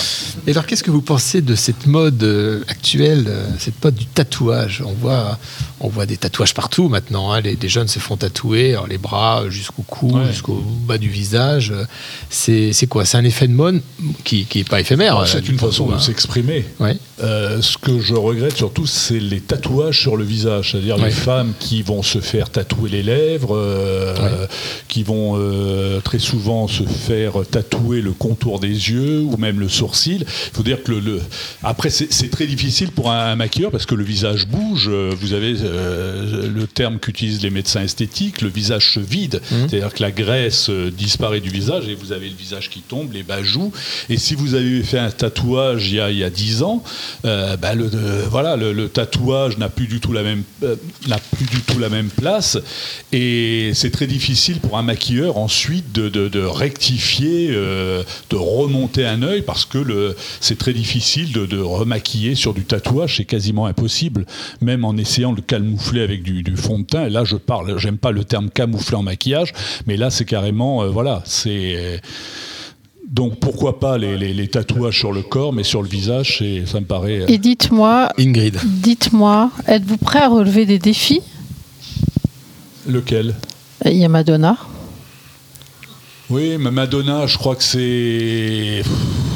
Voilà, je pense que malheureusement, je. Son cas est désespéré? Bah, vous savez, quand on fait ce métier-là, je, euh, moi, j'ai, euh, je côtoie beaucoup de stars et alors bien sûr, la drogue c'est pas bien, mais je peux comprendre que certains artistes ont besoin de pour se stimuler ou euh, de, de, picoler ou de parce que monter sur scène c'est tellement une adrénaline très forte que je comprends que certains artistes, voilà, c'est. euh, Et puis il y a une pression financière aussi commerciale qui est, qui est portée par euh, une seule personne Ouais, hein, qui fait vivre, je sais pas, 100, 200 Ouais, bien personnes sûr, derrière. Bien sûr. C'est quelque chose de, Vous voyez la star terrible, avec terrible. tout son staff. euh, voilà, c'est euh, bien sûr, bien sûr. Et l'artiste au milieu euh, n'est qu'un modeste pion.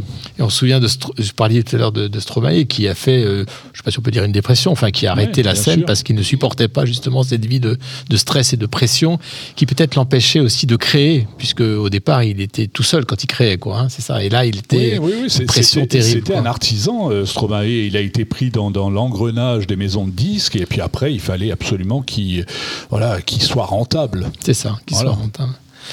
Alors, on va passer la parole maintenant à Alexandre. Euh, Alexandre qui nous raconte que des bobards et qui va nous parler de fake news. Pas seulement. Mais justement, la vérité, est-ce qu'elle peut porter un masque? La vérité porte-t-elle un masque? Et comment déceler le vrai du faux, surtout lorsqu'il s'agit d'un discours, d'une discussion ou d'un texte? Si ça se trouve, je vais vous raconter plein de conneries et vous allez même pas vous en apercevoir. Si, si. Si, si, t'inquiète pas, on est là, on t'écoute. euh, Comment ne pas se faire tromper dans le, dans le, dans le torrent d'informations que l'on reçoit quotidiennement? Et ça fait aujourd'hui, à propos d'informations, un an exactement que la Russie a envahi l'Ukraine et que s'ensuit une guerre de haute intensité sans précédent depuis la Seconde Guerre mondiale, avec même des images de tranchées que l'on pensait oubliées depuis la Grande Guerre. Et je souhaite et profiter de ma chronique pour rendre hommage à la résistance ukrainienne qui résiste donc admirablement et j'en appelle à mon humble posture à la fin des hostilités et à la paix entre les peuples ukrainiens et russes. Et en faisant cela, en regardant de près un conflit qui dure maintenant depuis un an, voire depuis plus longtemps, le début de... Alex, je vais juste euh, t'interrompre, Pas prendre un micro. autre micro parce que je pense que le tien a un Non, faux contact. tu, tu touches au bouton en fait. Ah, en tu- alors ne pas toucher au bouton, sinon on va mettre un peu de fond de teint sur le bouton On pour va le mettre un peu de ton teint sur le bouton pour pas que je le vois. Voilà, c'est mieux comme ça. C'est reparti. On est reparti, Alex. Mais en parlant de la guerre en Ukraine, en regardant de près un conflit qui dure maintenant depuis un an, voire depuis plus longtemps pour ceux qui prennent euh, le début des hostilités depuis l'annexion illégale de la Crimée en 2014, est-ce que je me voile la face? Est-ce que je masque mon regard? Tout un chacun peut prendre une position et on se pose la question alors qu'on va parler du conflit ou de toute autre actualité, mais d'où tu parles? Quelles sont tes sources? Où est-ce que tu t'informes? Une question aujourd'hui primordiale dans une époque où l'infosphère, c'est comme ça qu'on l'appelle, transforme des vies dans tous les sens du terme. Et dans une ère surtout où la vérité devient une opinion et où l'on peut avoir une opinion sur un conflit en cours et remettre en cause des crimes de guerre et où la remise en cause pardon, de crimes de guerre peut participer à la liberté d'expression. On vit néanmoins une époque formidable où se développent des technologies en même temps qui dépassent Internet et la création de vidéos. Donc je m'interroge sur cette question et donc du coup j'ai demandé s'il était possible de maquiller la vérité. J'ai demandé ça à ChatGPT, vous savez cette intelligence Ah là là, artificielle. qui va bientôt va nous rédiger euh, nos, nos bah, planches J'ai euh, essayé, justement, je lui ai demandé est-ce que la vérité était masquée? Bah, Il me répond euh, une réponse de Normand. En fait, la vérité est objective, selon lui. Elle peut être absolue, mais elle peut aussi être subjective, influencée par des biais cognitifs et par l'expérience. Donc finalement, j'ai pas Ça, forcément on, ça, on eu le savait un peu quand de même. réponse à ma question. Alors, on a invité un biais cognitif qui est juste à ta droite tout à l'heure qui prendra la parole. Qui s'appelle Jean-Laurent Turvet. Et, euh, et avec tout ça, on parle beaucoup en même temps de guerre de l'information, de guerre cognitive, et ce avant même le début de la guerre en Ukraine. Donc finalement, c'est pas nouveau. Une guerre qui apparaît dans différents domaines et dont les armes utilisées pour un tel conflit sont diverses et peuvent porter les masques de l'humour, du désintéressement, je parle des mêmes, mais parfois aussi du sérieux, de la rigueur et de la science. Alors comment penser que l'on doive tenter de retirer le masque à un fait auquel on est confronté? On peut prendre un exemple récent, toujours avec l'intelligence artificielle et toujours d'un point de vue géopolitique, parce que c'est mon métier, qui n'est que le masque de l'intelligence, si l'on veut filer la métaphore, la création de faux activistes grâce à des fausses vidéos qui prenaient parti récemment dans le départ des troupes françaises du Burkina Faso.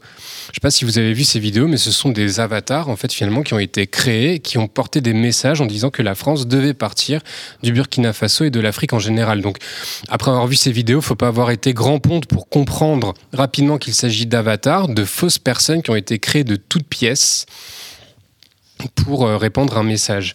D'autant qu'aujourd'hui, on peut faire dire ce que l'on veut à qui l'on veut avec la technologie des deepfakes. J'adore cette technologie. Par exemple, il suffit que je prenne une vidéo de Jean-Laurent Raconte et je peux euh, du coup lui faire dire tout ce que je veux grâce à la technologie des deepfakes. Quelque chose qui est- Par exemple, qu'il a voté Macron aux dernières élections. Voilà, tout à fait. Mais ça, je pense que c'est. euh, Mais on l'a fait, on l'a fait en live, en, ré- en réel sur un Lougilou tout, pendant tout le Covid, Ah tous ouais. les soirs avec euh, avec un Jean-Laurent Raconte. avec on avait un J, voilà Jean-Laurent raconte, on on a fait euh, comment il s'appelait déjà Jean Ursulin Turbé et on mettait le téléphone, la vidéo sur l'écran et on lui faisait raconter tout un tas de Son conneries. frère maléfique.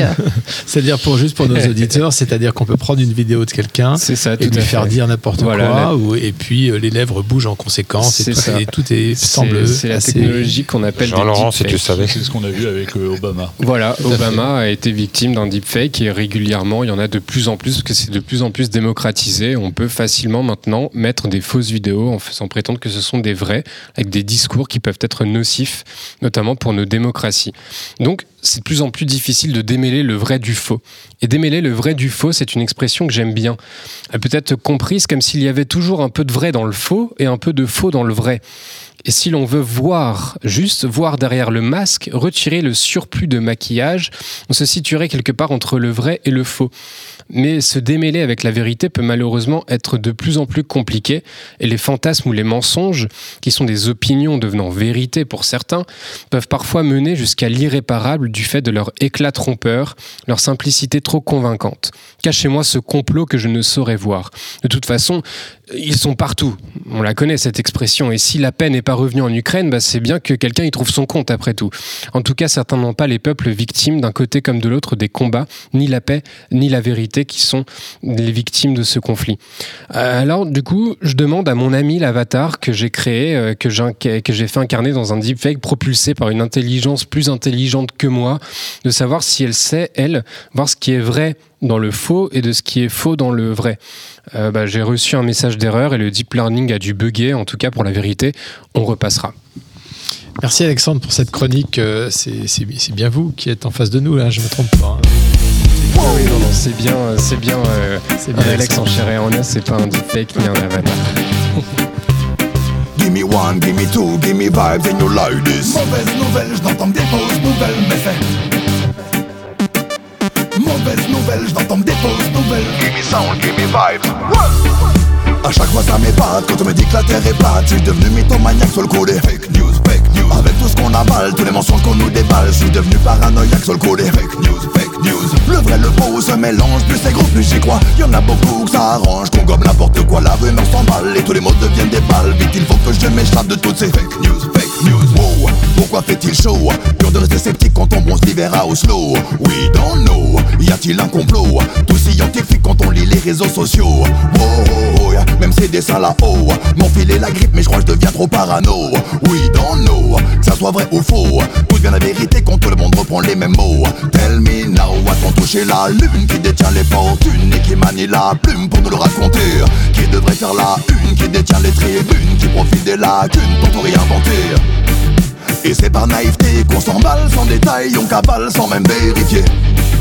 Et sans se questionner, ce que l'on monte se démonte à l'encontre de la vérité. Chaque fois ça m'épate quand on me dit que la terre est plate. Je suis devenu mythomaniaque sur le coup fake news, fake news. Avec tout ce qu'on avale, tous les mensonges qu'on nous déballe. Je suis devenu paranoïaque sur le coup fake news, fake news. Le vrai, le faux se mélange, plus c'est gros, plus j'y crois. Y'en a beaucoup, ça arrange, qu'on gobe n'importe quoi. La rumeur s'emballe et tous les mots deviennent des balles. Vite, il faut que je m'échappe de toutes ces fake news, fake news, fake news, fake news. Les événements sont mis en scène comme une série télé. Et tous les délires deviennent réels Et tout est emmêlé. Souvent je préfère croire que les réponses viennent du ciel. Et j'ai goûté la pilule offerte Si j'ai tout recraché On a vu des lézards prendre le pouvoir. On a vu des rockstars mortes ressusciter Chacun prend sa part et écrit l'histoire. Et c'est l'esprit critique qui vient de s'effacer. J'ai des voix dans la tête comme à chaque fois je répète Ce que j'ai lu, ce qu'on me dit dans mon oreillette. Maintenant je les rejette et check tout ce qui m'inquiète. Ce que j'ai vu, ce que je lis, vise mon intellect la vérité change dans l'air du temps. Suis le courant le plus dominant. Tu vois l'info partout, mais pourtant, douter de tout, c'est tout ce qu'on apprend. À chaque fois, ça m'épate quand on me dit que la terre est plate. Je suis devenu mythomaniaque sur le coup des fake news, Avec tout ce qu'on avale, tous les mensonges qu'on nous déballe. Je suis devenu paranoïaque sur le coup fake news, fake news. Le vrai, le faux se mélange, plus c'est gros, plus j'y crois. Y'en a beaucoup que ça arrange, qu'on gomme n'importe quoi, la rumeur s'emballe et tous les mots deviennent des balles. Vite, il faut que je m'échappe de toutes ces fake news, fake news. À chaque fois, ça m'épate, je me dis que la terre est plate, tous devenus mythomaniaques sur le coup des fake news, fake news. Avec tout ce qu'on avale, tous les mensonges qu'on nous déballe, tous devenus paranoïaques sur le coup fake news, fake news. Dès le préose qu'on échange, plus c'est gros, plus t'es crois. Le vrai, le faux se mélange, puis je me dis pourquoi pas. Y'en a certains que ça arrange, qu'on gomme n'importe quoi. Laisse-moi savoir pour qui c'est good ou c'est bad news, good news, bad news. Give me one, give me two, give me vibes and you like this. Good news, bad news, fake news. Mauvaise nouvelle, je n'entends des fausses nouvelles, mais c'est. Give me one, give me vibes, give me sound. Vous êtes sur Radio Delta, la radio qui rayonne entre les oreilles. Alors vous êtes toujours sur euh, 1, 2, 3 Soleil, Radio Delta, et on est en compagnie de Max Erland, euh, maquilleur de stars, comme on aime bien dire ici. Alors nous, on est tellement des stars à Radio Delta qu'on va demander à Max ensuite de passer un, le début de la nuit à nous maquiller, ça va être difficile. déjà commencé. Il a Ça déjà pas. commencé. Oui, ça se voit pas, faut recommencer là. si on devait euh, nous maquiller là autour de la table, euh, qu'est-ce que vous feriez? Aïe aïe aïe. ferais Difficile. Bah, déjà, sur les hommes, ça serait un maquillage plutôt bonne mine. Ah oui. Voilà. Oui, oui. Euh, On est un peu palo là, hein, on sort de l'hiver là, c'est un peu Ouais, dur là. ouais, ouais. alors, au lieu de mettre du jaune, je mettrais plutôt euh, une poudre un peu euh, bronzante, un peu orangée, voilà, euh, Ah. comme les Américains. Si vous regardez toutes les séries américaines, Oui, oui, euh, oui, les- oui, tous oui. les comédiens euh, sont souvent maquillés. euh, tu les vois euh, dans la loge, ils sont orange, Hmm. et sur les plateaux, ils sont, ils ont plutôt l'air euh, bonne mine. Donc pour les hommes, bonne mine. C'est-à-dire celui, Voilà. là, les collègues autour de la table. Bonne mine, hein. c'est la femme de- du chef du village. Cornix. là, ouais. Ouais. Ce serait avec plaisir, euh, bonne mine. Je suis preneur, moi, en tout cas. Mais c'est vrai que quand on maquille euh, même un inconnu, euh, quelqu'un qui n'a pas l'habitude d'être maquillé parce qu'il passe euh, lors d'une émission de télé, euh, c'est vrai que l'attitude est totalement différente. Euh, ils se sentent beaucoup plus sûrs ou elle se sent beaucoup plus sûre d'elle. C'est le maquillage aide en ça. Après, il y a le coiffeur, après, il y a le styliste. mais C'est une forme de protection, un peu euh, comme euh, une protection. oui, bien sûr, c'est une ça, carapace. une bien carapace. Bien sûr, ouais. c'est une carapace, ouais, ouais. Et souvent, les, comme euh, Catherine Deneuve, euh, qui a son, le même maquilleur depuis des années, le, le même coiffeur qui est Jean-Claude Gallion. Mhm. Euh, voilà, alors elle a un maquilleur pour le cinéma, uniquement pour le cinéma, et puis un maquilleur pour les événements lorsqu'elle va à la Nostra de Venise, ou euh, voilà, deux, deux maquilleurs différents. Et alors, est-ce qu'on maquille des enfants, par exemple? Oui, bien sûr, oui. Oui? Ouais, ouais, bien Alors, des enfants pour des, des shootings de mode ou euh, des Oui, plateaux alors télé voilà, ou- c'est euh, un jour je faisais une pub euh, et il y avait, je sais pas, une dizaine d'enfants. Et le réal me dit bon, il faut les maquiller parce que euh, quand je vois euh, 10 ou 15, je sais plus, euh, je me dis attends, je vais pas m'amuser à leur coller du fond de teint, ces pauvres gamins, euh, parce que euh, fond de teint, c'est euh, voilà, euh, c'est le fond du teint. Si vous avez un teint qui est parfait, pourquoi aller rajouter du fond de teint sur quelque chose qui est parfait? Donc ce que j'ai fait, c'est que bon, il y a des, des- des- des enfants qui avaient des petites euh, griffures. J'ai juste mis un peu d'anticerne, un petit nuage de poudre pour matifier, et le réalisateur me dit oh, c'est génial. Euh, Franchement, on voit pas du tout le fond de teint. euh, J'avais quasiment rien fait. ouais. Ça sert à rien. euh, Bien sûr, de, voilà, d'en faire trop. Parce que Voilà. Quand une femme se maquille, elle, elle a envie, euh, surtout quand elle met un fond de teint, elle a envie euh, euh, qu'on lui dise bah, aujourd'hui, ma chérie, t'as un- t'as une belle peau, t'es rayonnante. T'as Elle une n'a pas bonne envie qu'on lui dise ah, ma chérie, t'as un joli fond de teint, tu vois. voilà, c'est. Il faut que le fond de teint soit quelque chose de totalement invisible. Et moi, c'est, j'attache beaucoup, beaucoup d'importance au teint. Et alors, est-ce qu'on maquille des animaux? Ah, Je sais pas pourquoi ça me vient comme ça dans la tête là. C'est peut-être à côté parce qu'on a parlé de vaches et de chevaux tout à Ingrid, l'heure. euh, je crois. Ingrid m'a demandé de venir pour- maquiller ses vaches. Pour le salon, pour le salon de l'agriculture. Évidemment, Ah, euh, voilà. mon On cher Philippe. Et pour, euh, pour connaître un peu plus le maquillage des chevaux que des vaches, pour faire des concours de beauté avec. euh, Enfin, je, je résume, hein, je- j'utilise un, un- un langage de profane. Ouais. Euh, bien sûr, euh, on les lave, on les peigne, on, les, Oui, voilà, on leur met du lustrant euh, sur la robe, euh, qui n'est pas le même que sur la crinière, euh, de l'huile euh, pas très particulière autour des naseaux, parce qu'avec le soleil, autrement, ils brûlent. On peut maquiller les yeux avec du noir, on peut... Des fossiles. Moi, ça me passionne. Eh ben, on, eh ben, on en apprend. Je pensais que c'était une Et- question un peu et tout- bébête, tout ah, doit- parce qu'à le dire, Tout doit mais paraître complètement naturel, alors que rien ne l'est. et on- je pense aussi à Zingaro hein, qui mettait de la, de la craie de couleur sur ses cheveux pour les colorer aussi. Ah oui, hein. alors ça, Mais c'est autre- ça, c'est Mais ça, autre c'est- on chose. est dans le spectacle. Oui. Comme euh, les Ouais. zèbres, hein. les zèbres sont juste des chevaux blancs maquillés. Eh bien, nous arrivons presque au terme de notre émission et je voulais euh, d'abord remercier euh, nos chroniqueurs et puis euh, Marie-Christine qui n'a pas beaucoup parlé, Marie-Christine. hein, de... Pourtant, Marie-Christine, vous nous avez dit tout à l'heure que vous aviez une expérience dans le monde de la photo et en off, je vous ai entendu parler avec Max, on sentait les deux professionnels ah ben, là qui... Alors, je, je Hein peux le dire, hein, Ma- Bien sûr. Marie a été un grand agent d'artistes. De photographes surtout. euh. Bah, ce sont des artistes. Ah bah évidemment, de photographes et de photographes de mode, oui. Donc, euh, Et on parlait de, de- de- de photographes qu'on a bien connus, Patrick de Marché, Feu Patrick de Marchelier, euh, Peter Lindbergh, euh, enfin voilà, j'en passe. euh, c'était toute, toute, toute cette époque où c'était vraiment des grands photographes Des de stars. mode. des- Alors c'est difficile de faire une, une émission sur, sur la photo à la radio, puisqu'on peut rien montrer, hein, sauf si on a. C'est le principe de la mais- radio. Mais on peut en parler, et c'est peut-être déjà des fois plus intéressant de parler que de montrer, parce on peut aussi décrire, on peut faire mais c'est ressentir des fabuleux de choses. travailler avec ces, ces- ces grands photographes, ces, euh, voilà, c'était. euh, Est-ce qu'ils ont une façon de, de, de, de- les mettre en lumière? J'ai travaillé aussi avec euh, Karl Lagerfeld, on a fait des séances photos.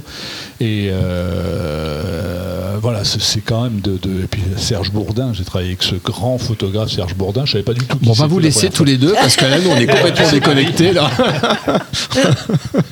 en tout cas, bon, mer- merci beaucoup, de, merci beaucoup à Max de venir Eh, partager avec nous invité. votre, à la fois votre passion, votre talent, et puis votre façon de raconter des anecdotes, parce qu'évidemment, on est friand, même si on n'a pas eu tous les noms, hein, quand même. Mais bon, ça, on peut comprendre qu'il y a un devoir Je de réserve. pour une prochaine émission. Voilà, on reviendra. Et puis, euh, et puis Marie, Marie, Marie, Marie-Christine, euh, vous reviendrez aussi euh, nous faire des, des chroniques, euh, ainsi que Phi- Philor aussi. il y avait- Oui, merci, merci. Je voulais juste rebondir sur la petite phrase qui a Aïe, été aïe, aïe, aïe, aïe. Ah, Rebondir, vite, 10 vite, euros, vite, 10 euros. 10 euros, 10 tant pis, euros. tant pis, tant pis. Non, euh, il a été dit tout à l'heure euh, que lorsqu'on maquille des animaux, tout a l'air vrai alors que tout est faux.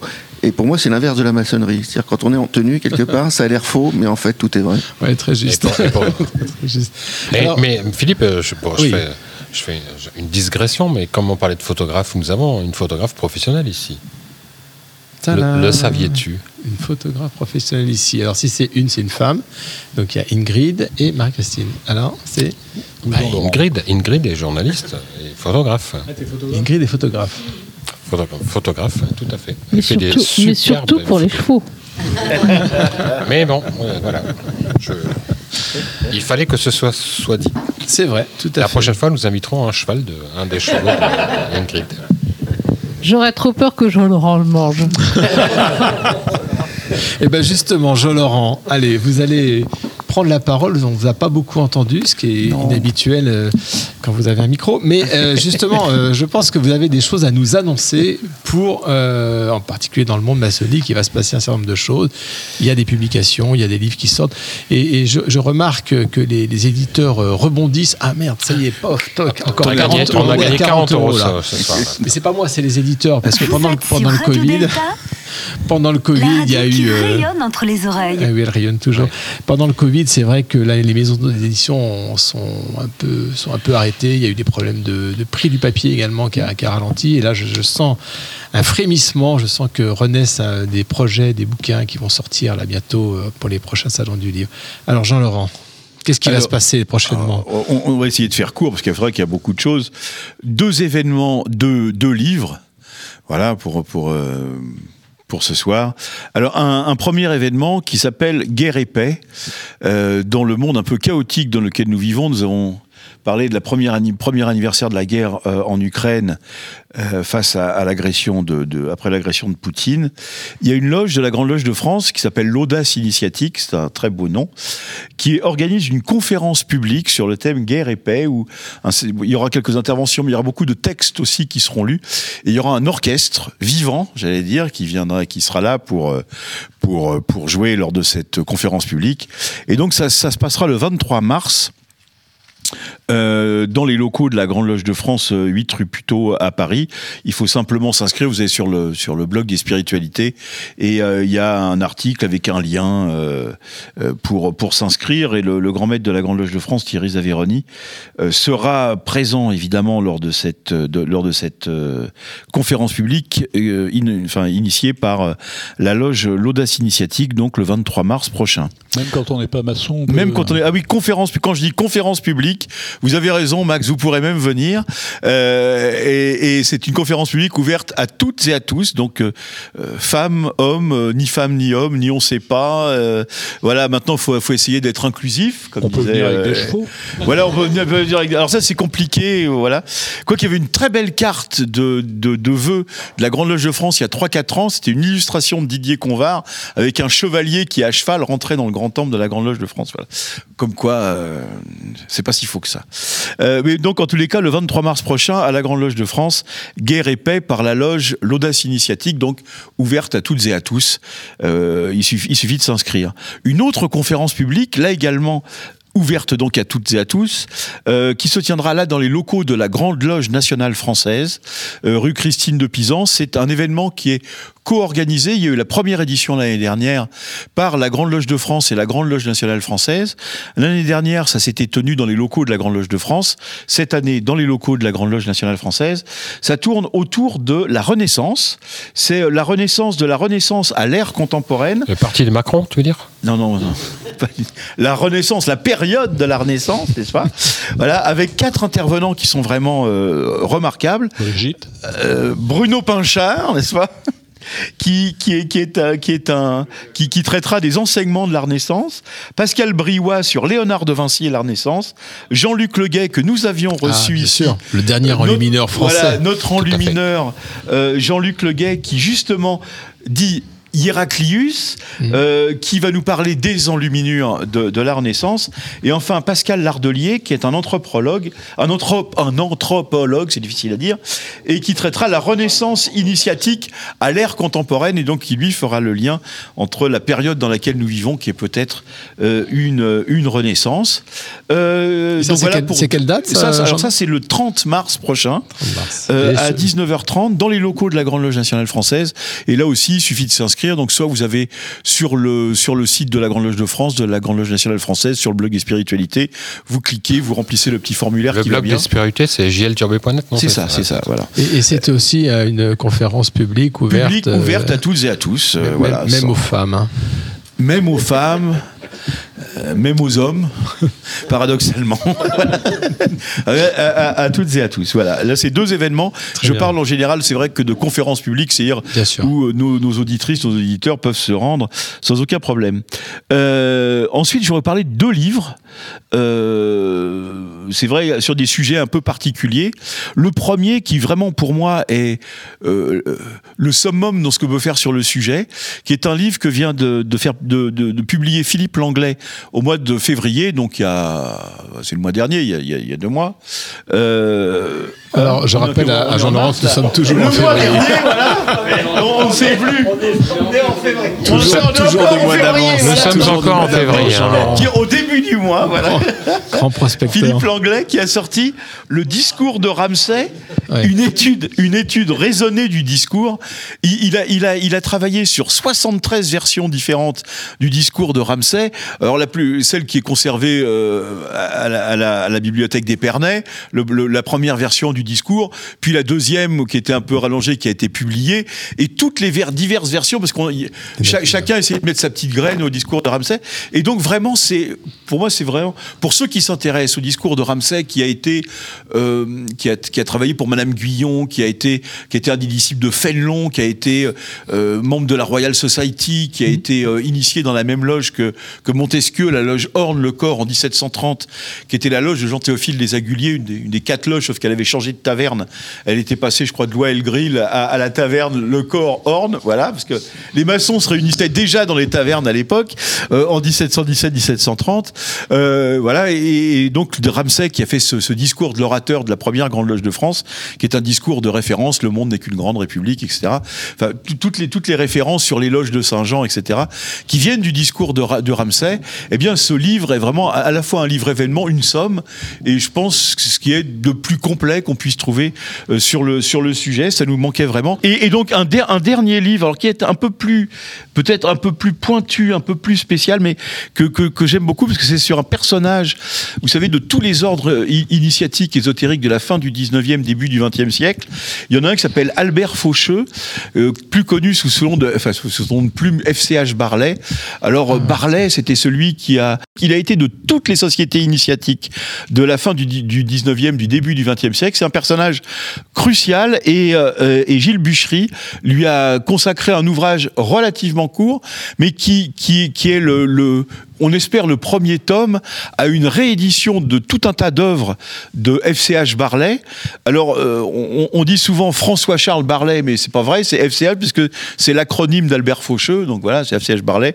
Euh, et, et c'est hyper intéressant pour ceux qui s'occupent, enfin pour ceux dont les, sociétés initiatiques, euh, qui s'intéressent aux sociétés initiatiques du début du XXe siècle. Voilà, mais je voulais donc vous ces, ces deux livres, le discours de Ramsay de, de, de, de- de François Langlais, Séléna Édition, et, euh, FCH Barlet, euh, fragment d'une histoire secrète de Gilles Bûchery, euh, Alcor Édition. C'est sorti également il y, a, a pas longtemps. Vous allez vous régaler si vous aimez euh, l'histoire des débuts de la franc-maçonnerie et l'histoire des sociétés initiatiques du début du XXe siècle. Juste avant de donner la parole de conclusion à, Gilles, euh, pour vous signaler que le 12, 13 et 14 mai, encore peu le temps, on en reparlera, à Ronchin, donc c'est à côté de Lille, il y a le salon Masonica, salon du livre de, maç- de maçonnerie, euh, qui a lieu en alternance à Bruxelles et à Lille. Et à l'occasion de ce salon, euh, le vendredi soir, il y aura une à peu près tenue, et je tiens à ce terme pour faire référence à l'à peu près dictionnaire, il y aura une à peu près tenue que nous allons monter avec un certain François Morel. Alors, c'est pas celui de France Inter, nous, c'est le vrai, celui qui fait les colonnes sur muettes et les dessins qu'on connaît bien. Nous, sommes en train de monter un- une tenue euh, ouverte au public, une tenue qui sera sur le thème de la poésie et de l'humour avec chant. Il n'y aura pas de chevaux. Euh, François voulait des chevaux, mais ça va être difficile de faire entrer des chevaux dans le temple de Ronchin. Donc on en reparlera, mais euh, si vous avez l'occasion de passer du côté de Lille le, le vendredi 12 au soir, vous pourrez vous amuser avec nous. Bien sûr.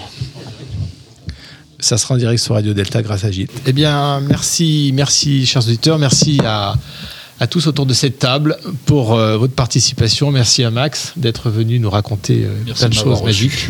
Et puis à, à très bientôt pour une prochaine émission. Alexandre. Merci beaucoup, à bientôt. À bientôt. Merci à tous.